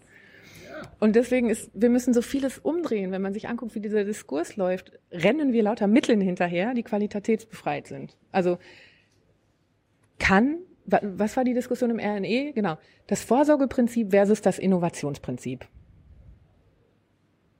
Versus. Versus. Es sind halt zwei total unterschiedliche Prinzipien. Das eine hat irgendwie was zu tun, was man rückkoppeln kann an physikalische Werte und so weiter. Innovation ist völlig richtungsbefreit ich kriege einen Anruf, können Sie mir Fakten liefern, wie Nachhaltigkeitspolitik Innovation angereizt hat? Äh, Nachhaltigkeit ist das Ziel, Innovation muss sich dafür rechtfertigen, wie es für Nachhaltigkeit einzahlt. Und die, die es nicht tut, sollten wir nicht mehr Innovation nennen, sondern ja. ganz schnell hinten rauskicken. Ja. Ähm, andere Einladung. Können, kann unsere Wettbewerbsfähigkeit sich Ethik leisten? Aber das, das ist der Irrsinn. Oder jetzt machen wir ein Produktivitätsgremium. Äh, ich glaube im Kontext der Industriestrategie oder so. Wie können wir die Produktivität wieder anreißen? Aber erstmal zu sagen, was ist eine sinnvolle Definition von Produktivität in der heutigen Welt? Ressourcenproduktivität würden wir da ganz lautstark flüstern, ne? Aus den Menschen noch mehr rauspressen. Die drehen durch. Nö, altes Konzept, aber jetzt müssen wir irgendwie gucken, wie kriegen wir diese Produktivität hoch. Und das macht mich so kirre. Wettbewerbsfähigkeit. Ja, aber auf welchen Parametern denn? Dann steht in der Industriestrategie drin, ja, Umwelt kommt zweimal vor, ne, als Begriff. Vor allem als Umweltgesetze, die unsere Wettbewerbsfähigkeit eingeschränkt haben. Ah. Ja, aber mal einmal drüber nachzudenken, wenn das Weltwirtschaftsforum sagt, ups, die Ressourcen werden knapp, dass vielleicht die Wettbewerbsfähigkeit der Zukunft darin liegt, möglichst ressourceneffizient und unabhängig zu wirtschaften und dass deshalb Umweltschutzgesetze totale Innovations- und Wettbewerbssicherungsgesetze sind. Aber das ist genau dieses, wir rennen völlig entleerten, also qualitativ entleerten Begriffen hinterher. Produktivität, Innovation, Wettbewerbsfähigkeit, auch Wachstum, ohne dass wir es differenzieren. Oder Jobs, ist ja auch so ein Ding, ne? Wir machen Zukunft der Arbeit und dann denken wir, oh, das heutige Erwerbsmodell, wie es jetzt war, wie kriegen wir es jetzt verteidigt gegen all diese verschiedenen Veränderungen? Aber die Arbeit der Zukunft macht ja einen ganz anderen Zugang auf. Ne? Also wie, wie sollen wir denn eigentlich in der Zukunft arbeiten und sowas wie die Vier-Tage-Woche und so kommt ja gerade wieder. Keynes, ich wollte mir den Artikel nochmal angucken. Der hat 1928 geschrieben, ähm, die ökonomischen Vorteile oder Perspektiven unserer ähm, Enkel. 2030 würden wir alle nur noch eine 15-Stunden-Woche machen, weil die Maschinen dann so leistungsstark geworden sind, dass wir das, was wir für materielles Leben brauchen, wirklich mit wenig viel Arbeitszeit zur Verfügung bekommen. Und dann müssten wir uns alle trainieren in Kultur, Tanzen, Bildung, miteinander irgendwie umgehen, wenn wir so viel Zeit haben. Damit, damals waren ja die bourgeoisen Damen primär, da war das ja noch so aufgeteilt, immer so gelangweilt und wussten nicht so richtig, was sie jetzt eigentlich machen, sondern sie durften nicht mitarbeiten, aber sollten zu Hause nur ein bisschen rumsitzen und sollten ja auch nicht wirklich, also die, die waren ein bisschen gelangweilt häufig. Und dann hat er wirklich gesagt, was brauchen wir jetzt für ein Bildungsprogramm, damit die Menschen überhaupt lernen, mit so viel Freizeit umzugehen. Ja. Was ist denn da falsch gelaufen? Ne? Und wenn man sich anguckt, was die ökonomischen Antworten sind, na, wir haben die Gier der Menschen unterschätzt. Ich glaube, da können wir nachsteuern. Ja. Und ich glaube, das wäre eine total spannende Zusammenschau von 2030, ne, die Nachhaltigkeitsziele, das Einhalten der planetaren Grenzen und das, wie können denn eigentlich die Arbeit der Zukunft aussehen, damit wir die Wertschöpfung, von der wir wissen, dass sie uns gut tut und dass sie unsere Ökosysteme regeneriert, abbilden. Und was sind dann, und da wird die Innovation ja spannend, was sind dann die Anreizsysteme und die ökonomischen Instrumente, inklusive Währungen, inklusive Zeitkonten, wie auch immer man das machen will. Ne? Da kann man sich ja ganz viele Mechanismen, Allokationsmechanismen, nennen wir das im Markt, Fremdwörter?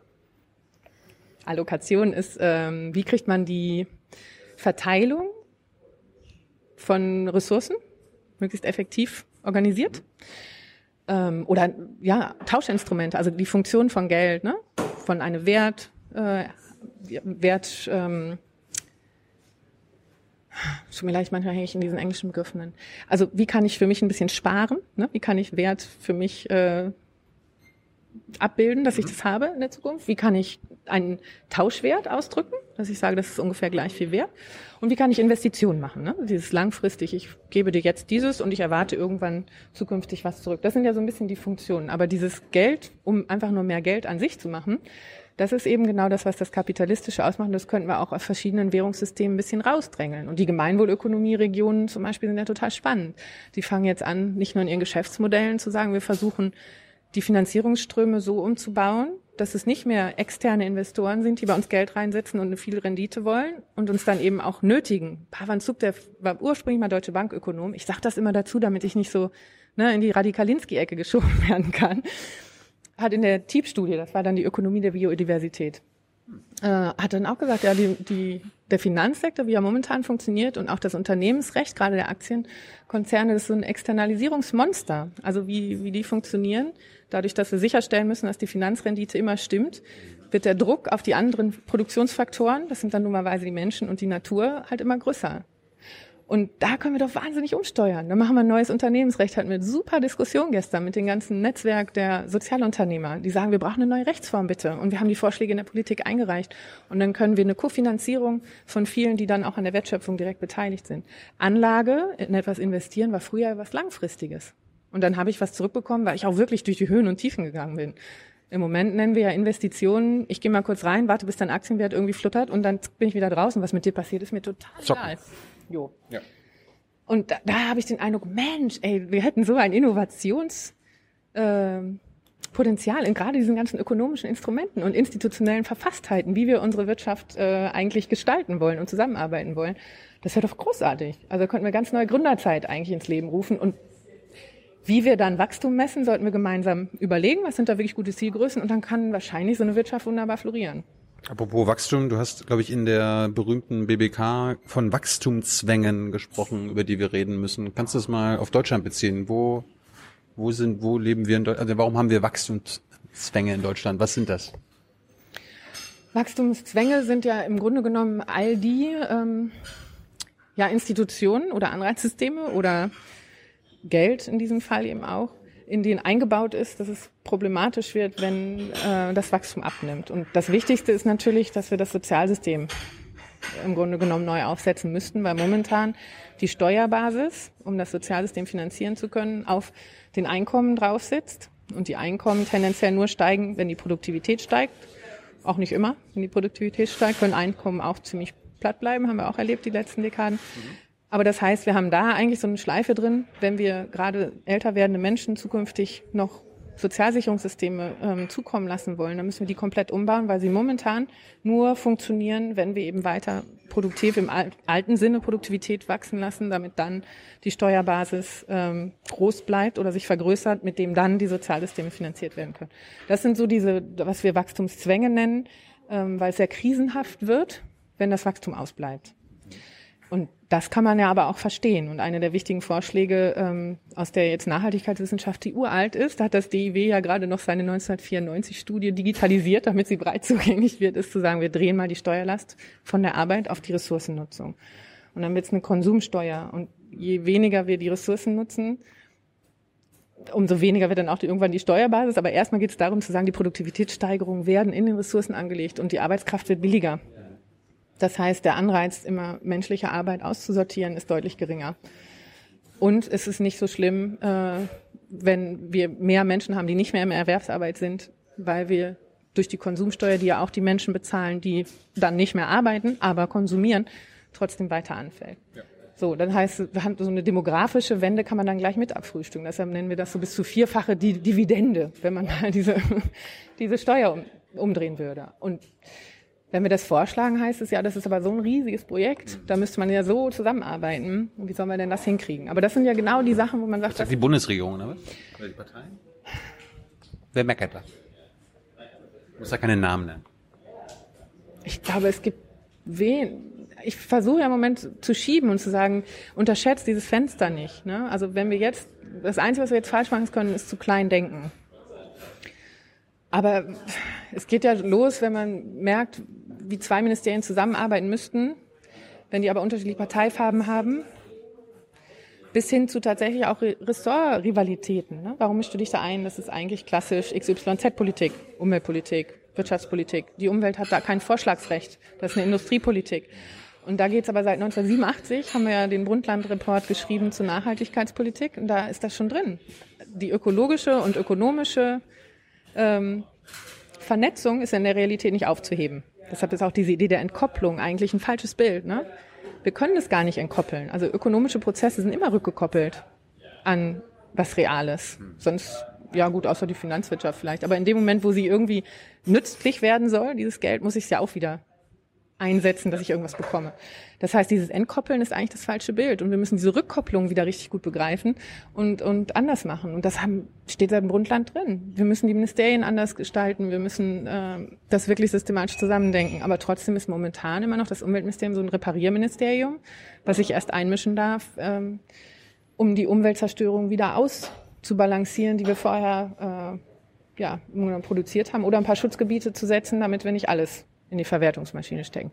Und dieses wirklich neu äh, Zusammendenken und Zusammenarbeiten scheint nach wie vor schwierig, beziehungsweise dieser große Wurf scheint schwierig. Und deshalb hoffe ich so ein bisschen auf diese Green New Deal Ideen, die wirklich sagen, wir wollen viele Dinge zusammenbinden und vieles auf einmal angehen und genau nach diesen ähm, ja, multiplen Multisolving. Ah, siehst du, hänge ich schon wieder im Englischen drin, tut mir leid. Also wie kriegen wir ähm, Co-Benefits? Darf man damit? Wie kriegen wir mehrere Probleme auf einmal gelöst? Hm? Anstatt immer nur kleine adaptive Veränderungen in einzelnen Bereichen vorzunehmen. Das braucht aber natürlich eine andere Koalition, eine andere Form von gemeinsam an einem Strang ziehen. Und das ist im Moment einfach schwer unter den aktuellen politischen Bedingungen. Und da möchte ich auch keine, keinem individuellen zu viel Vorwürfe machen, aber insgesamt einfach überlegen, Mensch, zumindest dies ehrlich machen darüber, was ist der Auftrag jetzt gerade und wie kommen wir dahin. Das, das fände ich wirklich wichtig. Aus meiner Perspektive kann man dann auch ganz anders über Zielkonflikte und Wohlstand und solche Dinge reden. Gibt es, gibt es Dinge institutionell oder in unserer Gesellschaft, die wir erhalten sollten, die erhaltenswert sind, trotz der riesigen, riesigen Herausforderungen, die wir haben? Ja, klar, oder? Also ich finde ein soziales Sicherungssystem ja total wichtig. Deshalb die Zukunft der Arbeit im Sinne von, wir haben es geschafft, dass hier Menschen, die arbeitslos sind, nicht ohne jegliche Versicherung oder jegliches Einkommen sind, ist ja total wünschenswert. Nun müssen wir das ja nicht nur aus der jetzt Alterspyramide heraus, sondern auch aus der Digitalisierung heraus sowieso nochmal anders anschauen. Auch da, also man kann, glaube ich, so viele Werte und Prinzipien eigentlich identifizieren, von denen man sagt, die sind wünschenswert, die wollen wir in eine veränderte Rahmenbedingung übersetzen. Aber das heißt, die Strukturen, da müssen wir ganz kreativ neu denken. Und ähm, das ist ja das, was hier so schwierig ist, weil wir so strukturkonservativ sind.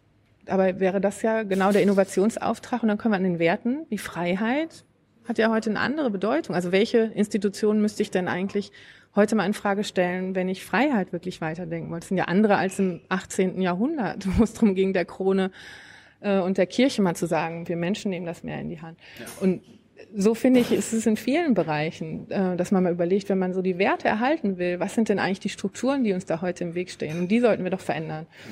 Und ja, da kannst du dir noch welche aussuchen. Ich, ich finde so soziale Sicherung, gute Gesundheit für alle, Zugang zu Bildung für alle, da haben wir auch eine Menschenrechtscharta.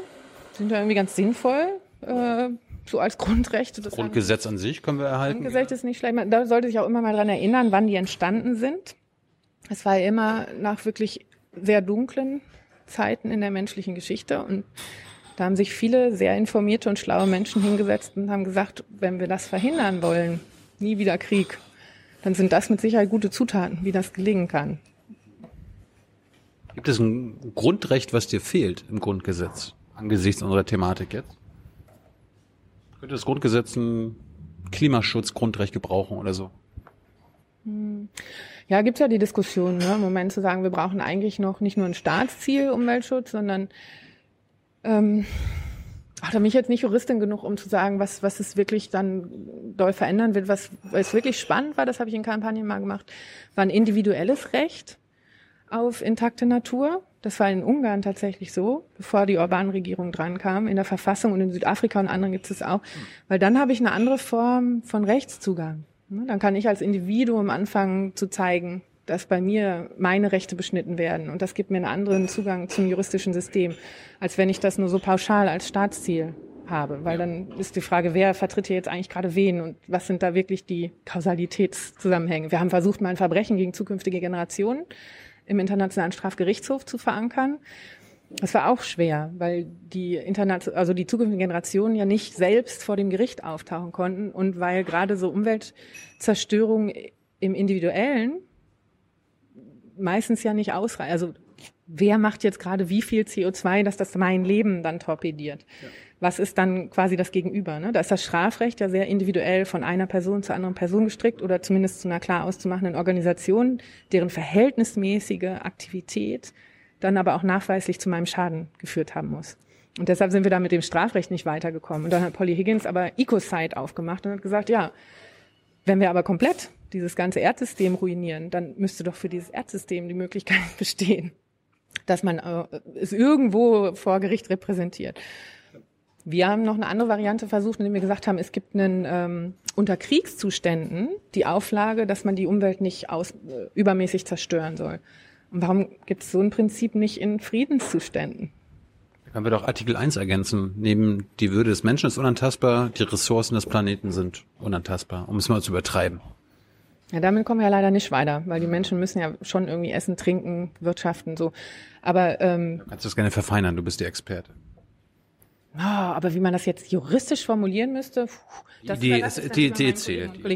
Nee, aber die Idee ist ja ähm, in einigen Verfassungen jetzt so aus Südamerika durchaus äh, als Recht von Mutter Natur eingeflossen. Und zu sagen, es gibt eine andere Perspektive als diese sehr menschenzentrierte, dass wir nur dann anfangen, Umwelt überhaupt wahrzunehmen, ähm, wenn sie uns nützlich ist oder wenn sie unsere eigene Existenz äh, nicht mehr ermöglicht, sondern es sollte eigentlich die Mitwelt sein. Gibt es ja so verschiedene Ansätze zu sagen, wie reden wir eigentlich damit um? Ne? Es, wir tun so, als wären wir irgendwie separierbar von dieser Umwelt, die so um uns rum ist. Aber eigentlich sind wir wir atmen, wir brauchen Wasser, gerade heute, wir brauchen Nahrung. Das heißt, wir sind ja eigentlich mit dieser Mitwelt integral verbunden.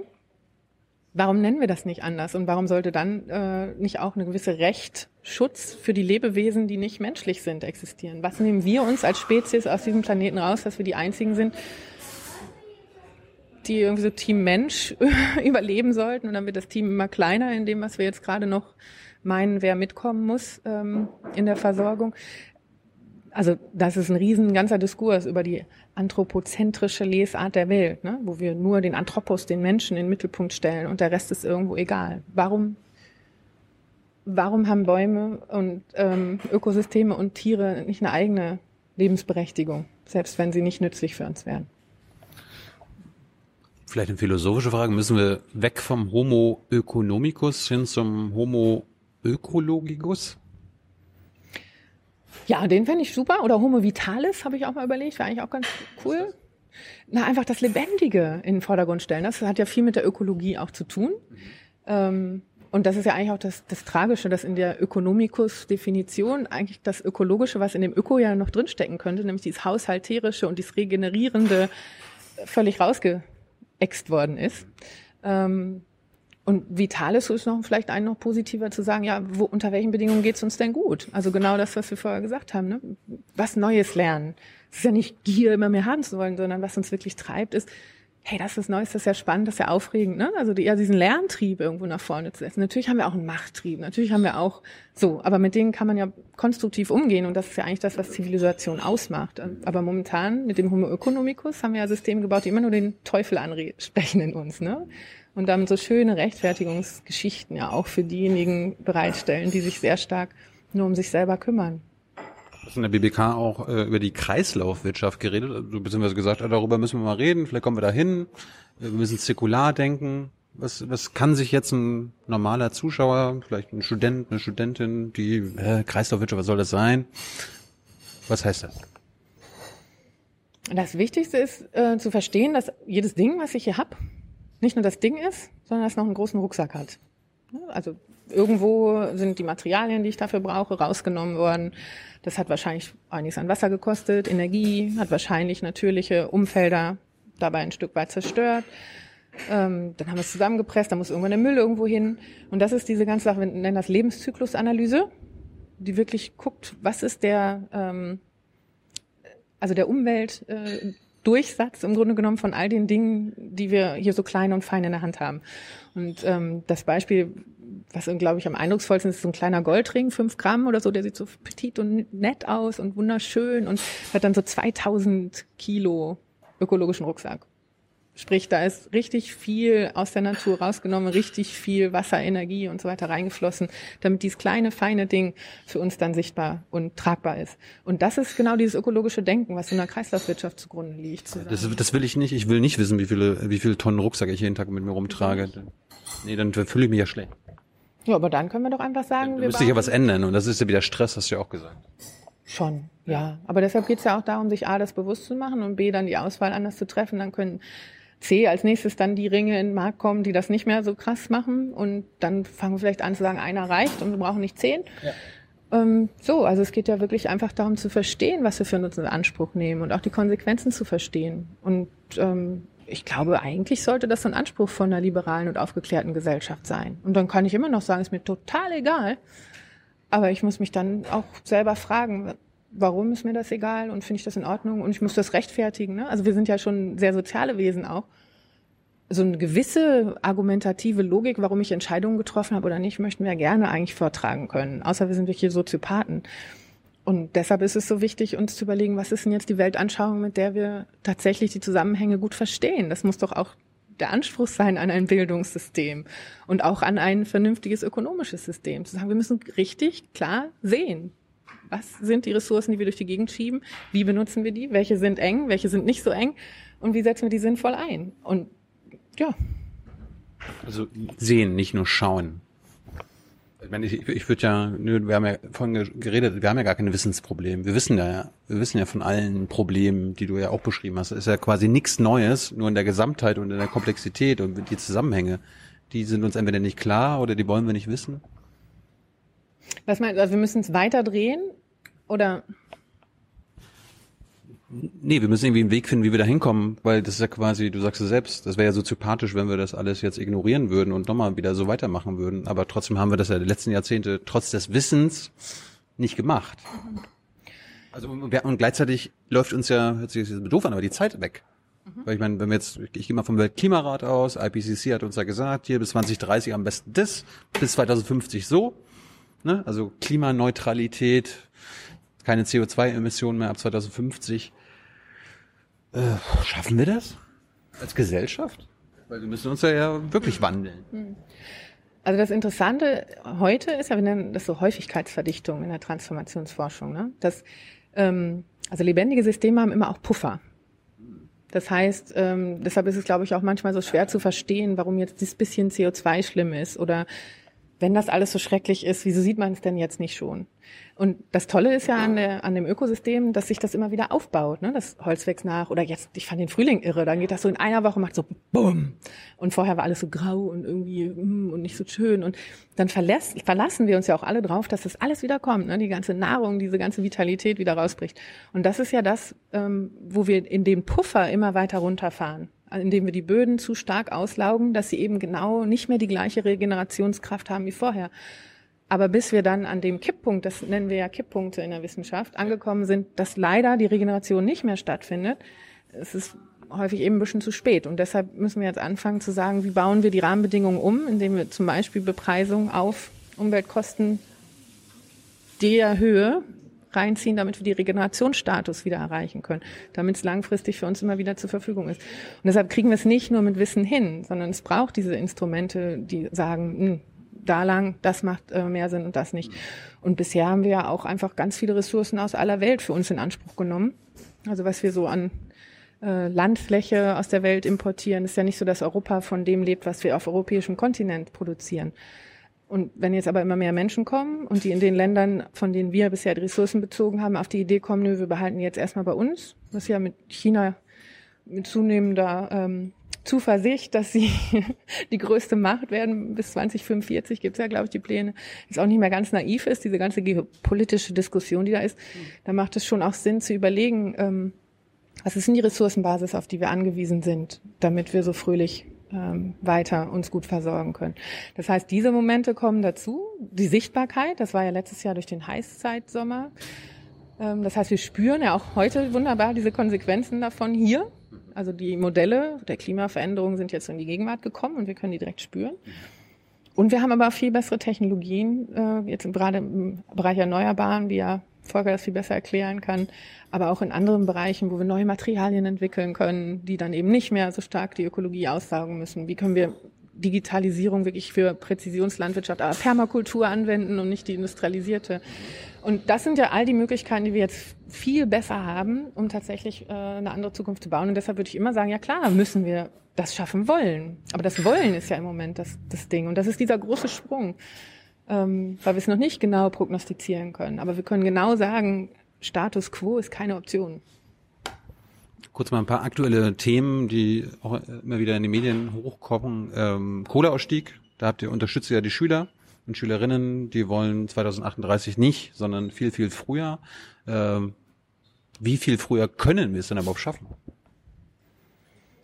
Keine Ahnung, 2030 sagen die Schüler und Schülerinnen ja, können wir das dann vielleicht sogar 2025 schaffen, wenn, wenn wir es wollten?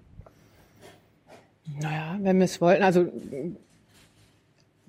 Volker meint, Volker meint ja, ja, wir müssen aber nur mehr Windräder bauen und äh, Solarpanels auf die Häuser stellen. Mhm.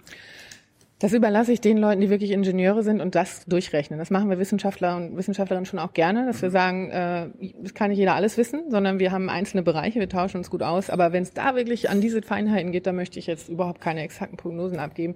Nur die spannende Sache, die wir nie thematisieren im Diskurs, ist ja die Suffizienzfrage. Ne? Ja, Fremdwort. Ja, genug heißt das erstmal. Ist eins von drei zentralen Prinzipien der Nachhaltigkeit. Effizienz kennen wir alle, ne? Konsistenz. So, wie kriegt man die Dinge, die wir kreieren, gut in äh, den Kontext eingebettet? Und Suffizienz ist die Frage nach dem, was ist eigentlich genug? Und das hat viel mit Systemen und ihrer optimalen Auslastung zu tun, anstatt immer dem Maximum zu folgen. Und wir haben sowohl bei der Bioökonomie oder auch bei der Energieversorgung immer nur die Versorgungssicherheit. Aber auch da, es wird überhaupt nicht gefragt, auf welcher Höhe denn? Und in Deutschland wächst ja der Energieverbrauch.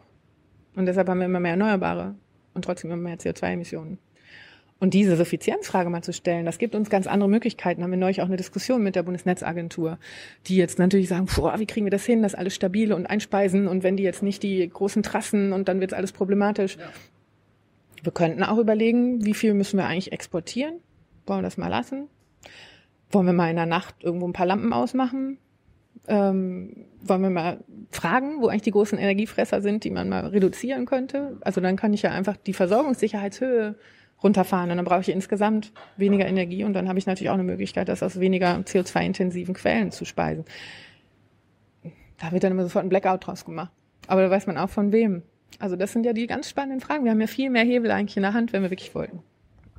Sachen Autos, äh, Zukunft äh, der Mobilität und so weiter und so fort. Letzte Folge war Harald Welzer, der will die Autos abschaffen in der Stadt.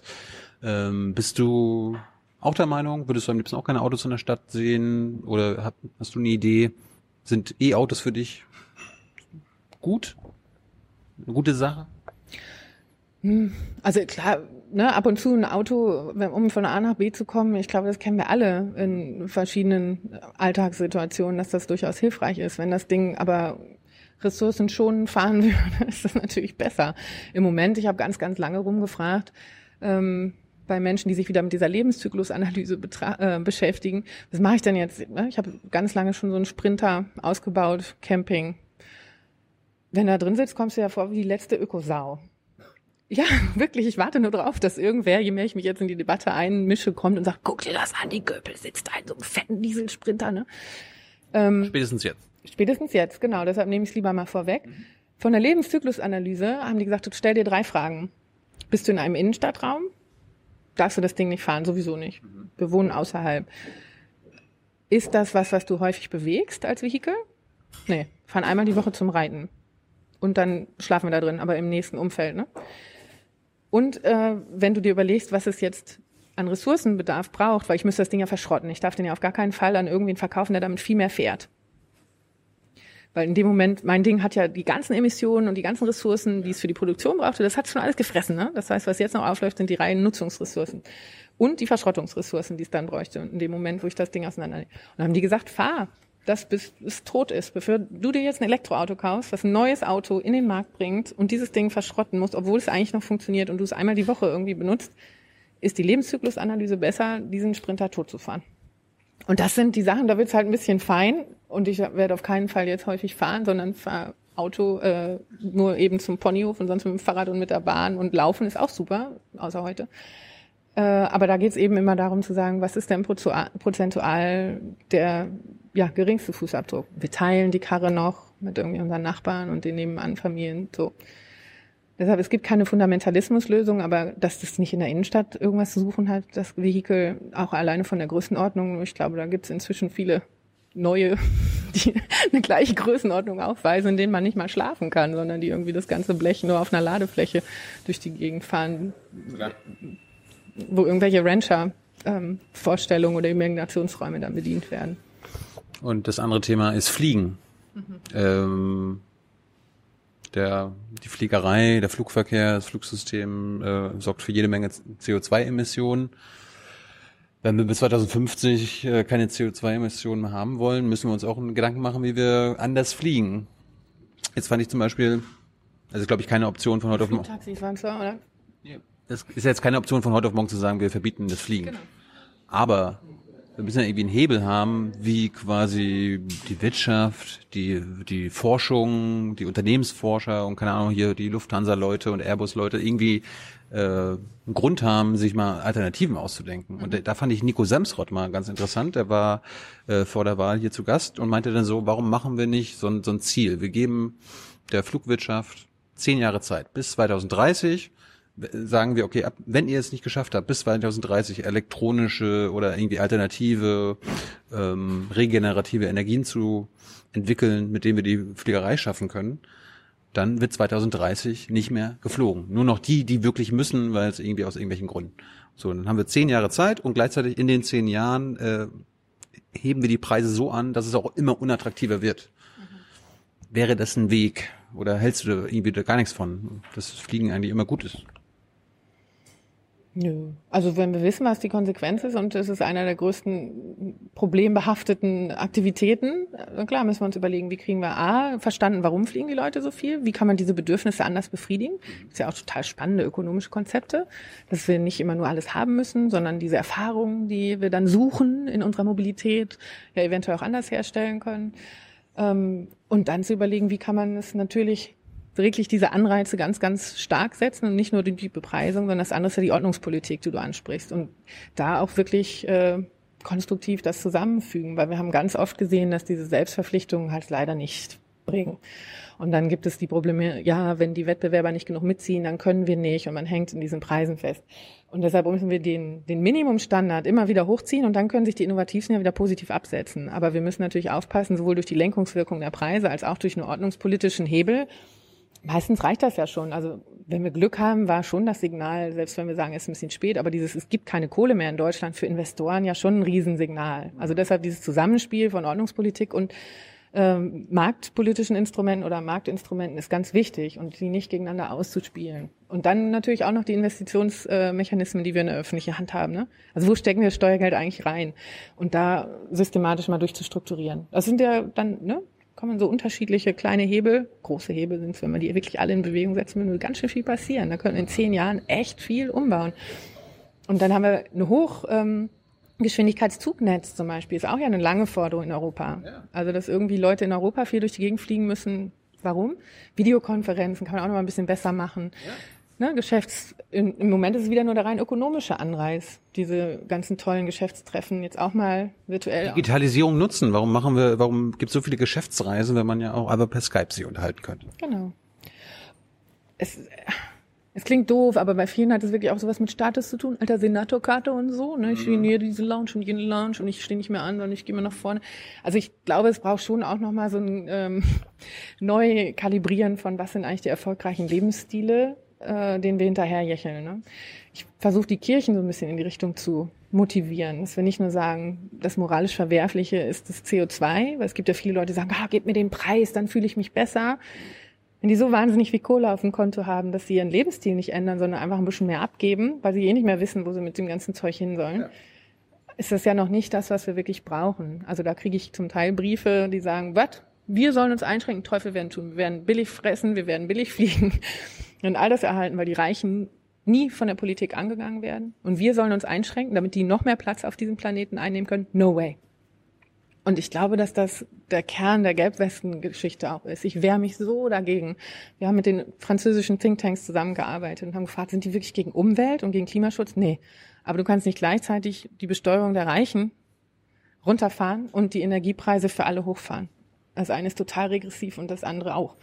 Also das ist eigentlich der Sprengsatz. Da ist eine soziale Frage drunter. Die sind nicht gegen Umweltschutz per se. Und da müssen wir wirklich aufpassen momentan im Diskurs, wie uns das immer wieder in Richtung, ihr Klimaleute habt ja nicht kapiert das.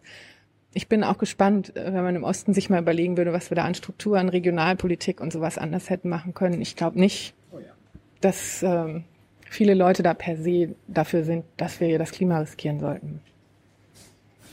Und beim Fleisch, wie, wie lösen wir das? Also erstens müssen wir alle viel, viel weniger Fleisch konsumieren, produzieren. Und gleichzeitig ist ja jetzt gerade in Asien das Problem, dass die Inder und Chinesen anfangen, Fleisch zu genießen. Wie, wie, wie, wie schaffen wir das?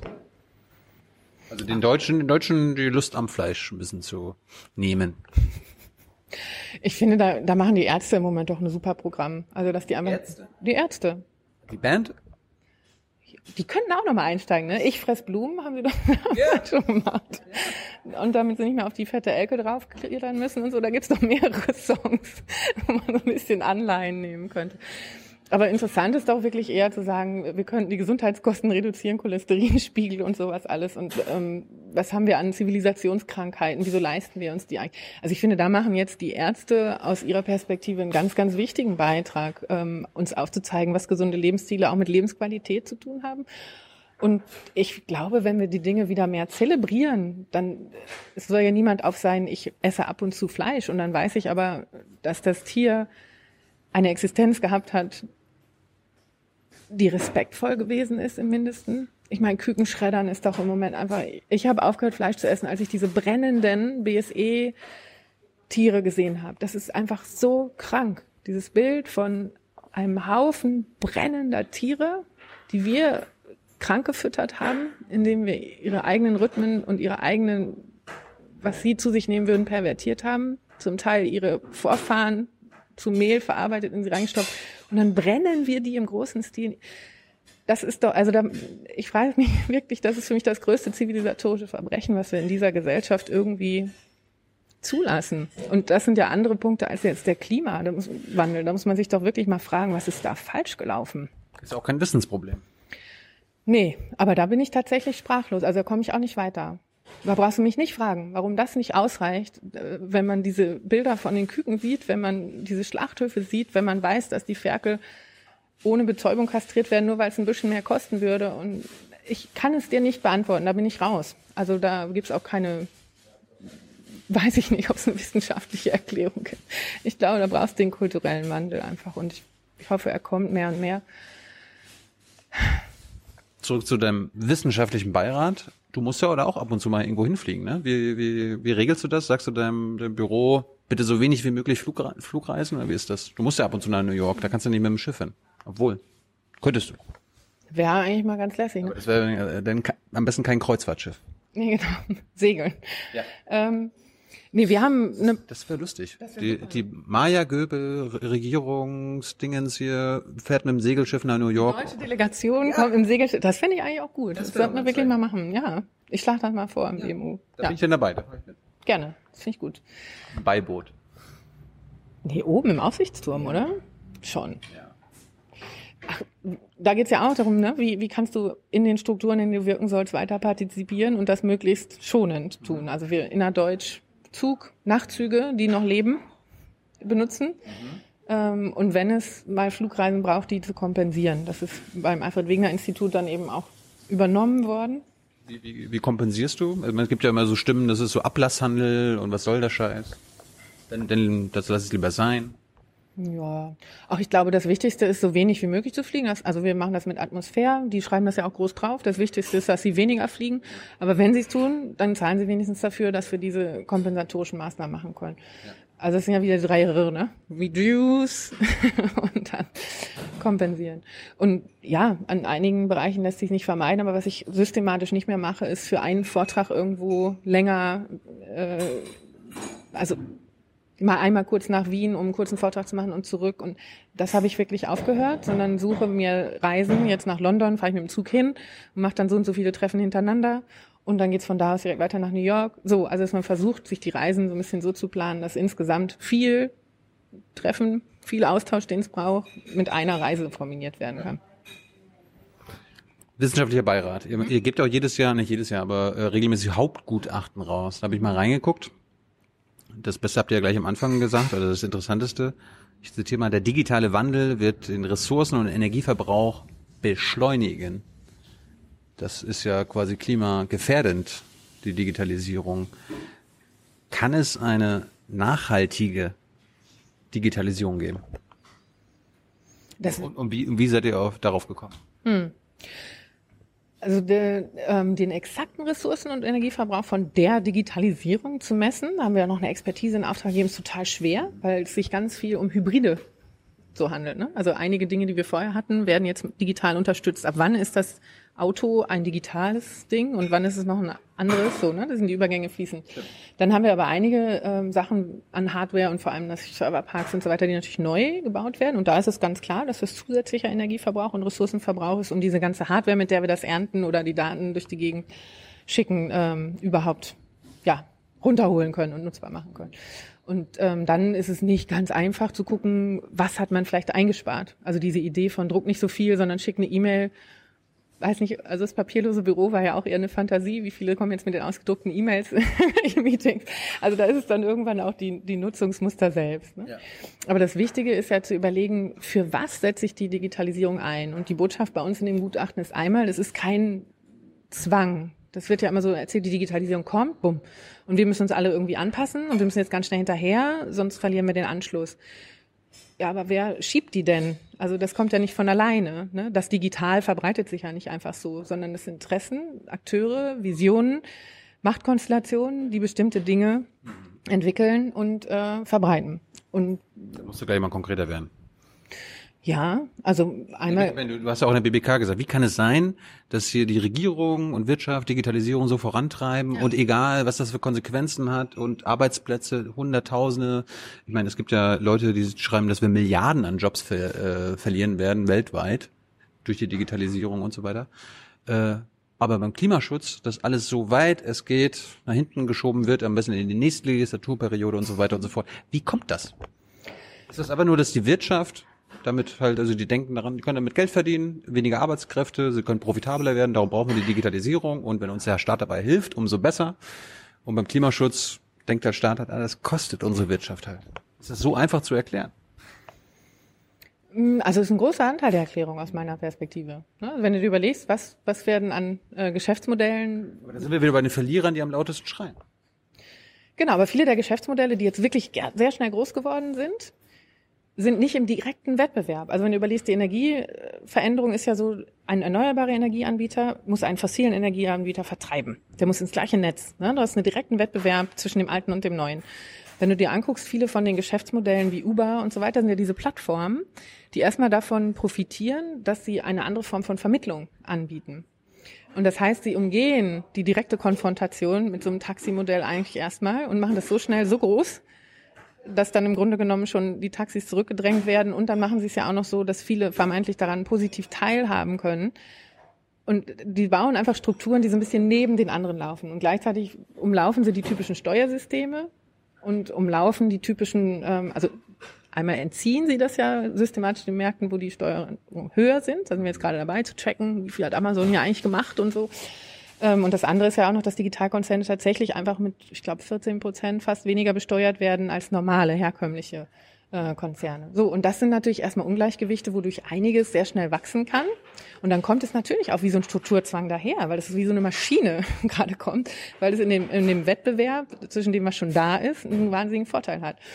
Aber wir feiern das so ein Stück weit als, als Fortschritt, weil die Narrative so stark ist. Die Versprechen sind so stark und die Produktivitätsgewinne. Also es ist die alte Sache, wie die Produktivitätsgewinne in der Realwirtschaft davor sind ja schon länger runtergegangen, zurückgegangen, weil wir irgendwann dieses Maximum erreicht hatten mit den Technologien, die wir hatten. Und jetzt sind das ganz viele Versprechen, häufig auch Zukunftsversprechen, die sich im Moment noch gar nicht realisieren, wo aber das ganze Geld drauf liegt. Also es ist eine Kombination. Ich glaube, man kann es nur verstehen durch Finanzentwicklung und gerade seit der Finanzkrise, was wir da an Geld gedruckt haben, was sich dann mit so einer Bündelung in zukünftige Versprechen von Geschäftsmodellen ähm, zusammentut, im Grunde genommen, dass das so eine wahnsinnige Kraft hat. Also wenn man sich anguckt, auch die Börsenbewertung von den GAFA oder wie auch immer die 5, 6 jetzt inzwischen im Vergleich zu den anderen anschaut, hebt das ja so ab.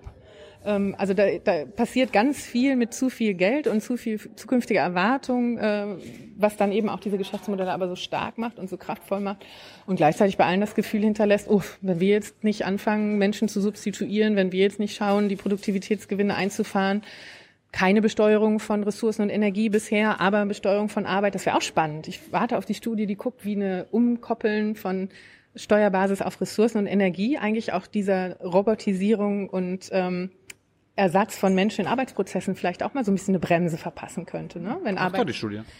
Ja, wir machen ja keine wirklich empirischen Studien. Wir kannst so du gerne beauftragen. Ja, das fände ich super, aber ich habe kein Geld. Aber wir können das ja, hallo, wer möchte das Geld auf den Tisch legen, um diese Studie zu, zwei. Ich hätte gern zwei Studien. Einmal, die wirklich guckt, Ressourcen- und Energiebepreisung, wie würde das wirklich sinnvolle Digitalisierung vorantreiben, anstatt auf Teufel komm raus. Und die andere ist, wie ist diese positive Rückkopplungsschleife zwischen Finanzialisierung und Digitalisierung in den neuen Geschäftsmodellen und was geht damit an Machtkonzentration einher? Die fände ich beides super, weil ich glaube, dann haben wir ziemlich klar auch ein Verständnis darüber, was ähm, Mechanismen wären, die uns dazu brächten, was ja wirklich auch an Potenzial drin ist in den neuen Technologien, auf die Lösung der Ökoprobleme anzuwenden. Ja. Darum soll es ja gehen.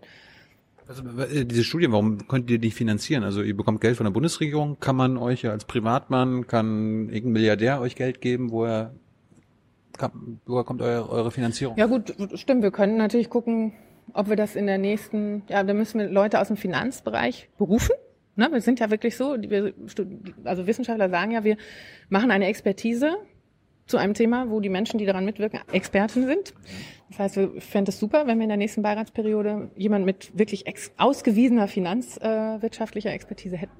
Dann braucht es aber auch welche, die Lust haben, sowas zu denken. Also es gibt ja einige ähm, Ökonomen und Finanzökonomen, die das vielleicht gar nicht unbedingt denken wollen würden. Und da müsste die Einladung einfach sein, weil man sich natürlich da, wenn man überlegt, wie so Exzellenz in der Wissenschaft gemessen wird und dieses Abweichen von den typischen Methoden und so, wir sind schon häufig alle so ein bisschen Twitter. Neulich hatten wir so eine Diskussion äh, zwischen unterschiedlichen Beiräten der Bundesregierung, die gesagt haben, also für unsere besten Wissenschaftlerinnen ist das eigentlich diese Politikberatung total undankbar, weil sie in dem, was die Wissenschaft als exzellent wertet, damit rausplumpsen. Ne? Die machen nicht ihre Journal-Artikel, die äh, gibt's ja auch die Rankings, wo man publizieren muss, damit man irgendwie besonders schlau gesehen wird und so weiter.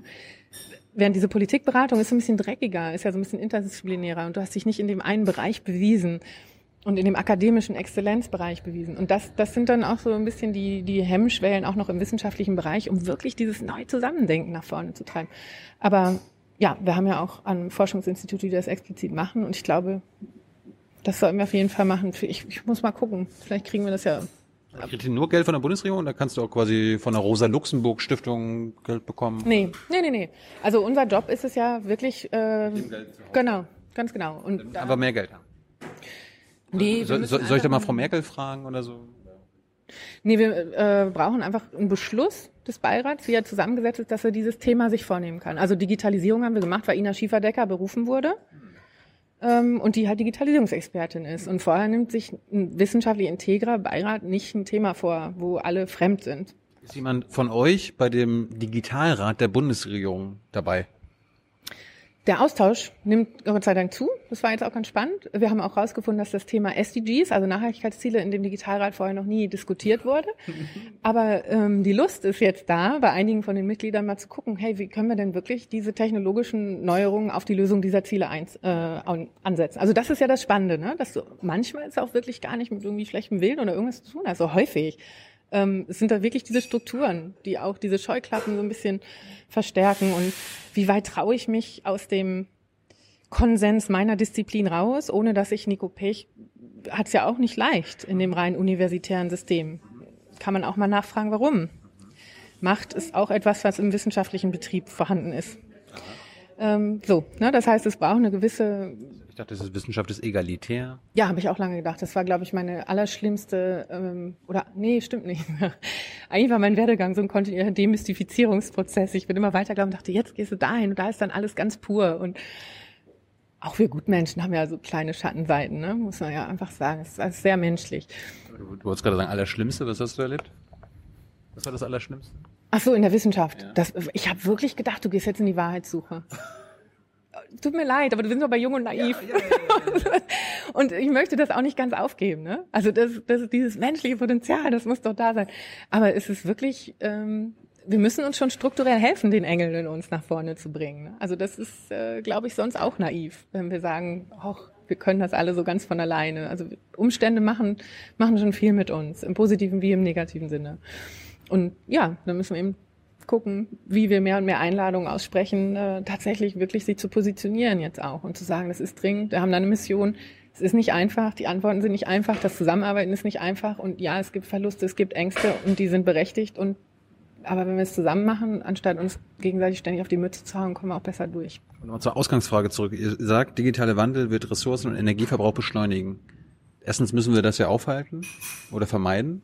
Und die Frage war ja, gibt es, kannst du eine nachhaltige Digitalisierung vorstellen? Ja. Ich glaube, es geht ganz wichtig, da auf zwei Ebenen reinzugucken. Einmal müssen wir natürlich gucken, wie viel Digitalisierung können wir mit dem äh, Ressourcenverbrauch und äh, Energieverbrauch eigentlich uns leisten. Ja. Also Neulich waren wir in, in Brüssel und haben da mit dem Generaldirektorat Umwelt, aber auch mit der DG Connect heißen die, ne? Die sind dann dafür zuständig, äh, diese digitale Verbindung und sowas zu erforschen. Und da hat sich dann eben auch eine Mitarbeiterin gemeldet und hat gesagt, das kann doch nicht sein in diesem Hype. It's a lot of underperforming algorithm and useless data. Ne? Völlig nutzlose Daten, die wir alle ansammeln und dann diese ganzen Algorithmisierungen, die eigentlich überhaupt nicht das leisten, was wir wollen. Ja. Und das ist, glaube ich, genau dieses Ehrlichmachen wieder, ne? Diesen Goldrausch, alle da drauf, alle Daten sammeln und horten und jeder muss die nochmal speichern und da mal in Frage zu stellen. Was sind jetzt eigentlich die wirklich guten Daten? Wer sollte Zugang zu denen haben? Und da geht es auch um die Diskussion, vieles ist ja erstmal von Unternehmen eingesammelt worden, auch gerade von denen, die jetzt sehr viel Marktmacht haben, weil sie das sehr lukrativ verkaufen können, dass sie so viel über uns wissen. Dann wir wieder bei Nudging und Propaganda 4.0. Aber das kannst du ja auch positiv nutzen. Ne? Wir haben das dann so Erdsystem-Monitoring oder sowas genannt oder ein Weltumweltbewusstsein. Ja, ja, ja. Nee, man kann da schon auch visionär denken und überlegen, wie schaffen wir das, weil vieles von dem, was wir jetzt aktuell äh, in Umweltveränderung bei uns wahrnehmen, bildet ja genau nicht ab, was wir hinten schon mal hatten, wie sich das äh, auf das Gesamtsystem tatsächlich auswirkt. Also mein kleiner CO2-Konsum jetzt hier und heute, wieso soll das Teil dieser gravierenden Folgen sein? Also diese Zusammenhänge nochmal klarer zu machen und diese Rückkopplungsschleifen besser zu sehen, das wäre so ein Teil, wo man sagen kann, ha, das würde schon mal die Welt, wie wir sie sehen, äh, unsere Weltanschauung und, und unsere Art, wie wir sie auch beschreiben und wie wir dann sagen, was sind gute Lösungen, auch mal verändern. Und das andere ist dann natürlich zu sagen, wie kriegen wir die Prozesse besser integriert? Also tatsächlich diese zirkulären Kreislaufwirtschaft.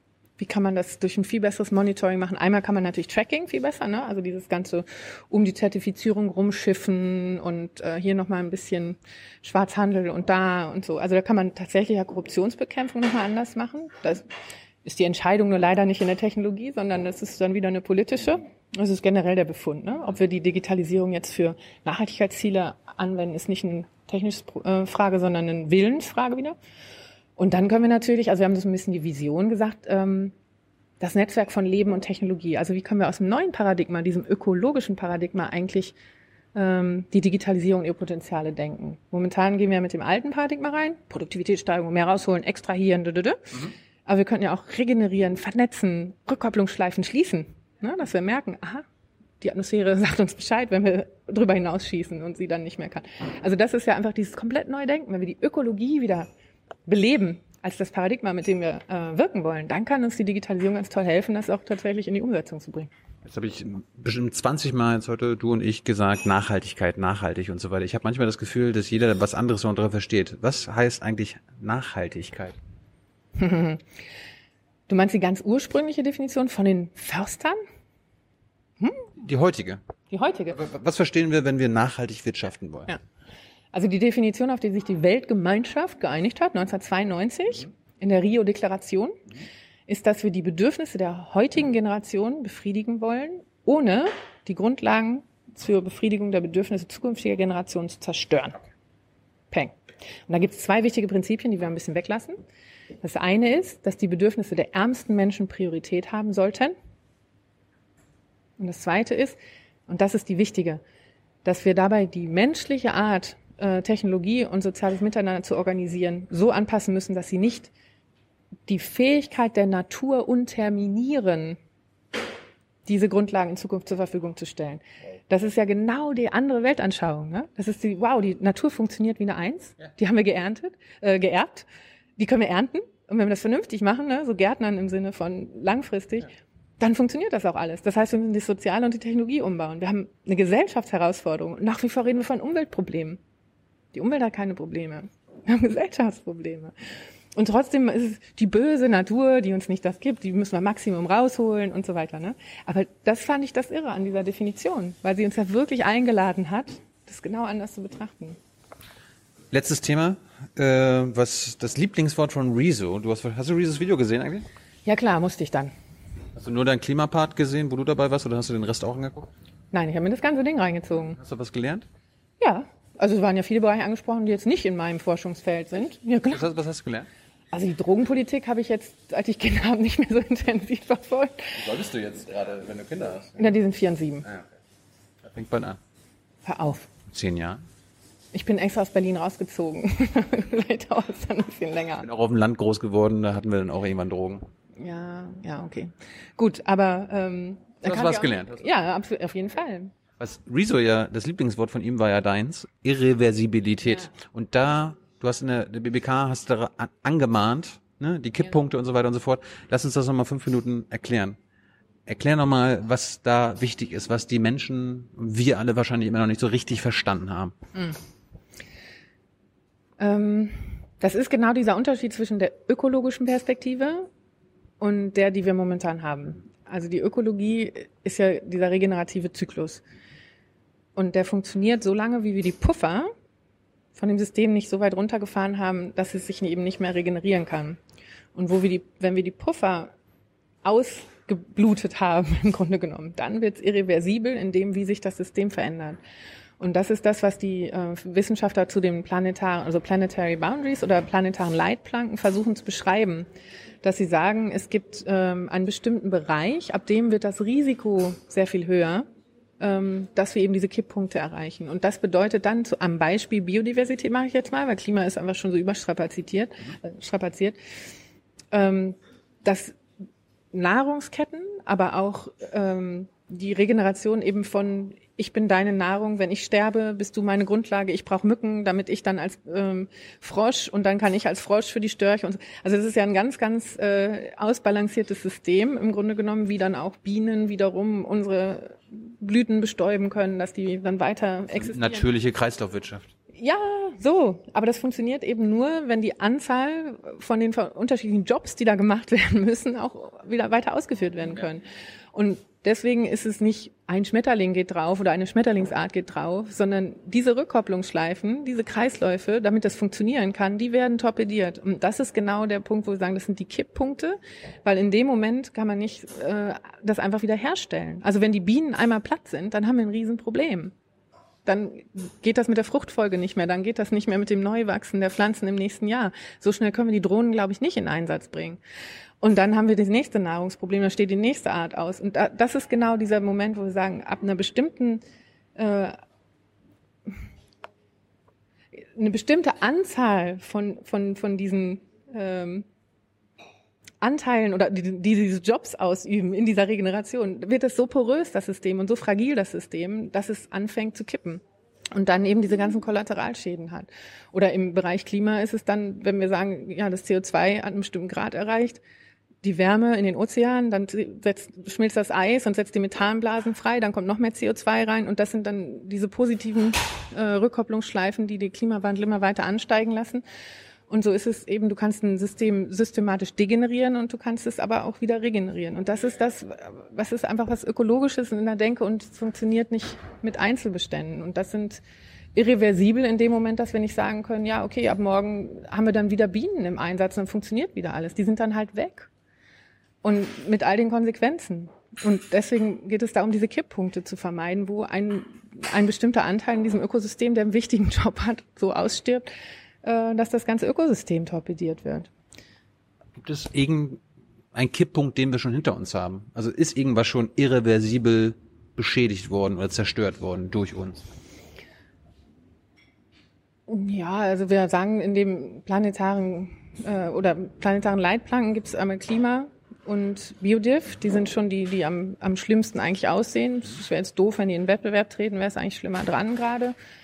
Ähm, wir haben dann aber auch sowas wie Landnutzung und dann Ozeanversäuerung ne, oder die Nitrateinträge in unserem Wasser, Süßwasserversorgung sowieso. Und die hängen ja auch noch immer alle miteinander zusammen. Und deswegen ist es so wichtig zu überlegen, wie können wir diese Stabilität ähm, da erhalten. Und das ist dann der sichere Umweltraum, so nennen wir das aus der Wissenschaft, für die Menschen in der Zukunft. Haben wir irgendwelche Kipppunkte schon hinter uns? Hm.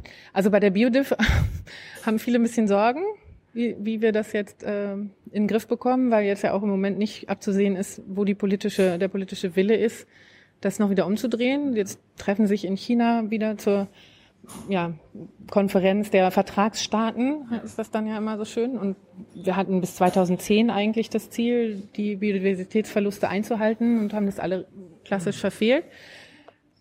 Ich glaube, es bringt uns aber nicht so viel weiter, immer ständig darüber zu spekulieren, ist es jetzt nicht eigentlich schon vorbei, weil ich habe eher das Gefühl, dass das... Ähm ich, ich dachte, dass es vielleicht ein Beispiel gibt, der schon 10 oder 20 Jahre alt ist, was uns gar nicht klar ist, dass es ein Kipppunkt war. Aber jetzt, wenn du es sagen würdest, auf einmal so, oh, scheiße, ja.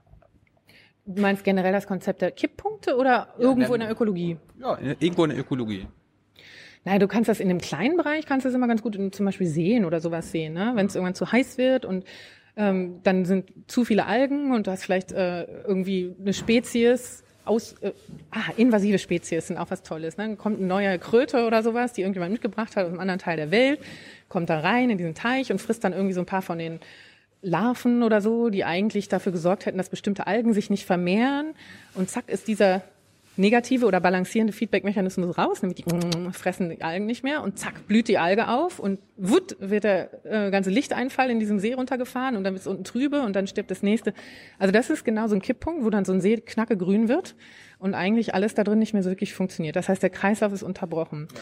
Und so auf dieser kleinen Ebene kann man sich dann noch vorstellen, man holt dann alle Algen raus. Aber das ist auch eine menschliche Intervention und guckt, wie kriegt man das wiederbelebt.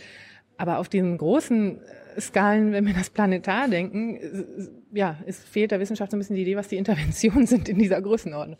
Und deshalb sagen wir, lasst uns das Experiment nicht machen. Lasst uns wirklich zusehen, dass wir das so aufrechterhalten, wie es jetzt funktioniert, dass der See sich selber klären kann. Ne?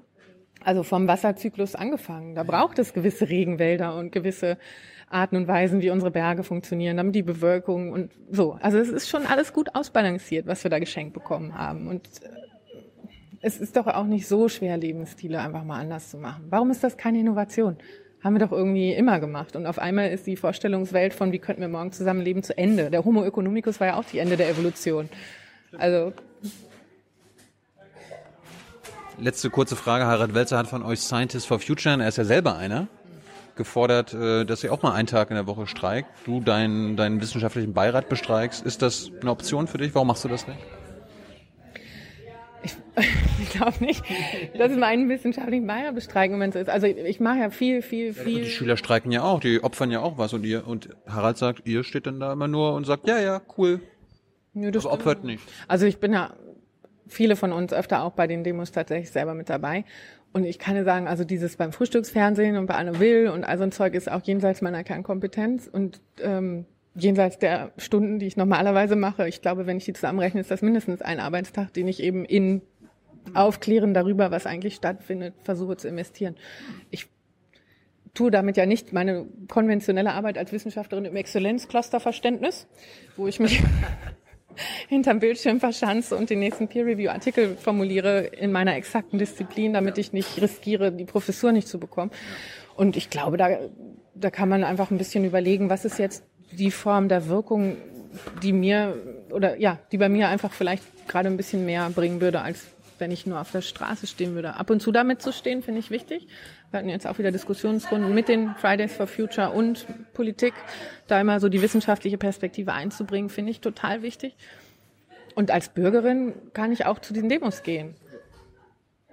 Bist du als Bürgerin in einer Partei aktiv? Nee, und auch explizit nicht. Und das glaube ich gerade im Moment auch super wichtig, damit ich diese Stimme vertreten kann, ohne dass irgendwer mir parteipolitisch was um die Ohren kam. Wann käme der Punkt, äh, dass du in eine Partei gehst oder in die Politik?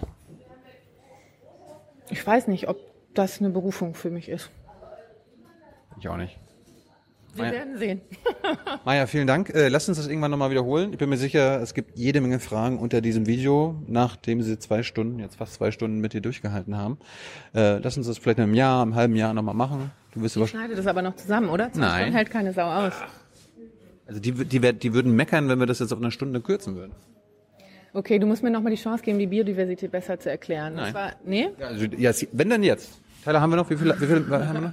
Hey Leute, Jung und Naiv gibt es ja nur durch eure Unterstützung. Ihr könnt uns per PayPal unterstützen oder per Banküberweisung, wie ihr wollt. Ab 20 Euro werdet ihr Produzenten im Abspann einer jeden Folge und einer jeden Regierungspressekonferenz. Danke vorab. Nein, ich glaube, du, ähm, nachher ist mir erst dieses Beispiel mit dem See eingefallen. Ich glaube, das war deutlich eingängiger als diese unterschiedlichen Jobs und so. Da habe ich echt, äh, es ist 37 Grad, wir haben zwei Stunden geredet. Wird dir, wird dir niemand ähm, übel nehmen. Also, dass du in zwei Stunden mal 30 Sekunden lang ein bisschen verwirrt warst, passiert mir ständig. So sind wir alle menschlich, ne? Schönes Schlusswort. ciao, ciao, ciao. Und denkt daran, Jung und Naiv gibt es nur durch eure finanzielle Unterstützung. Bye, bye.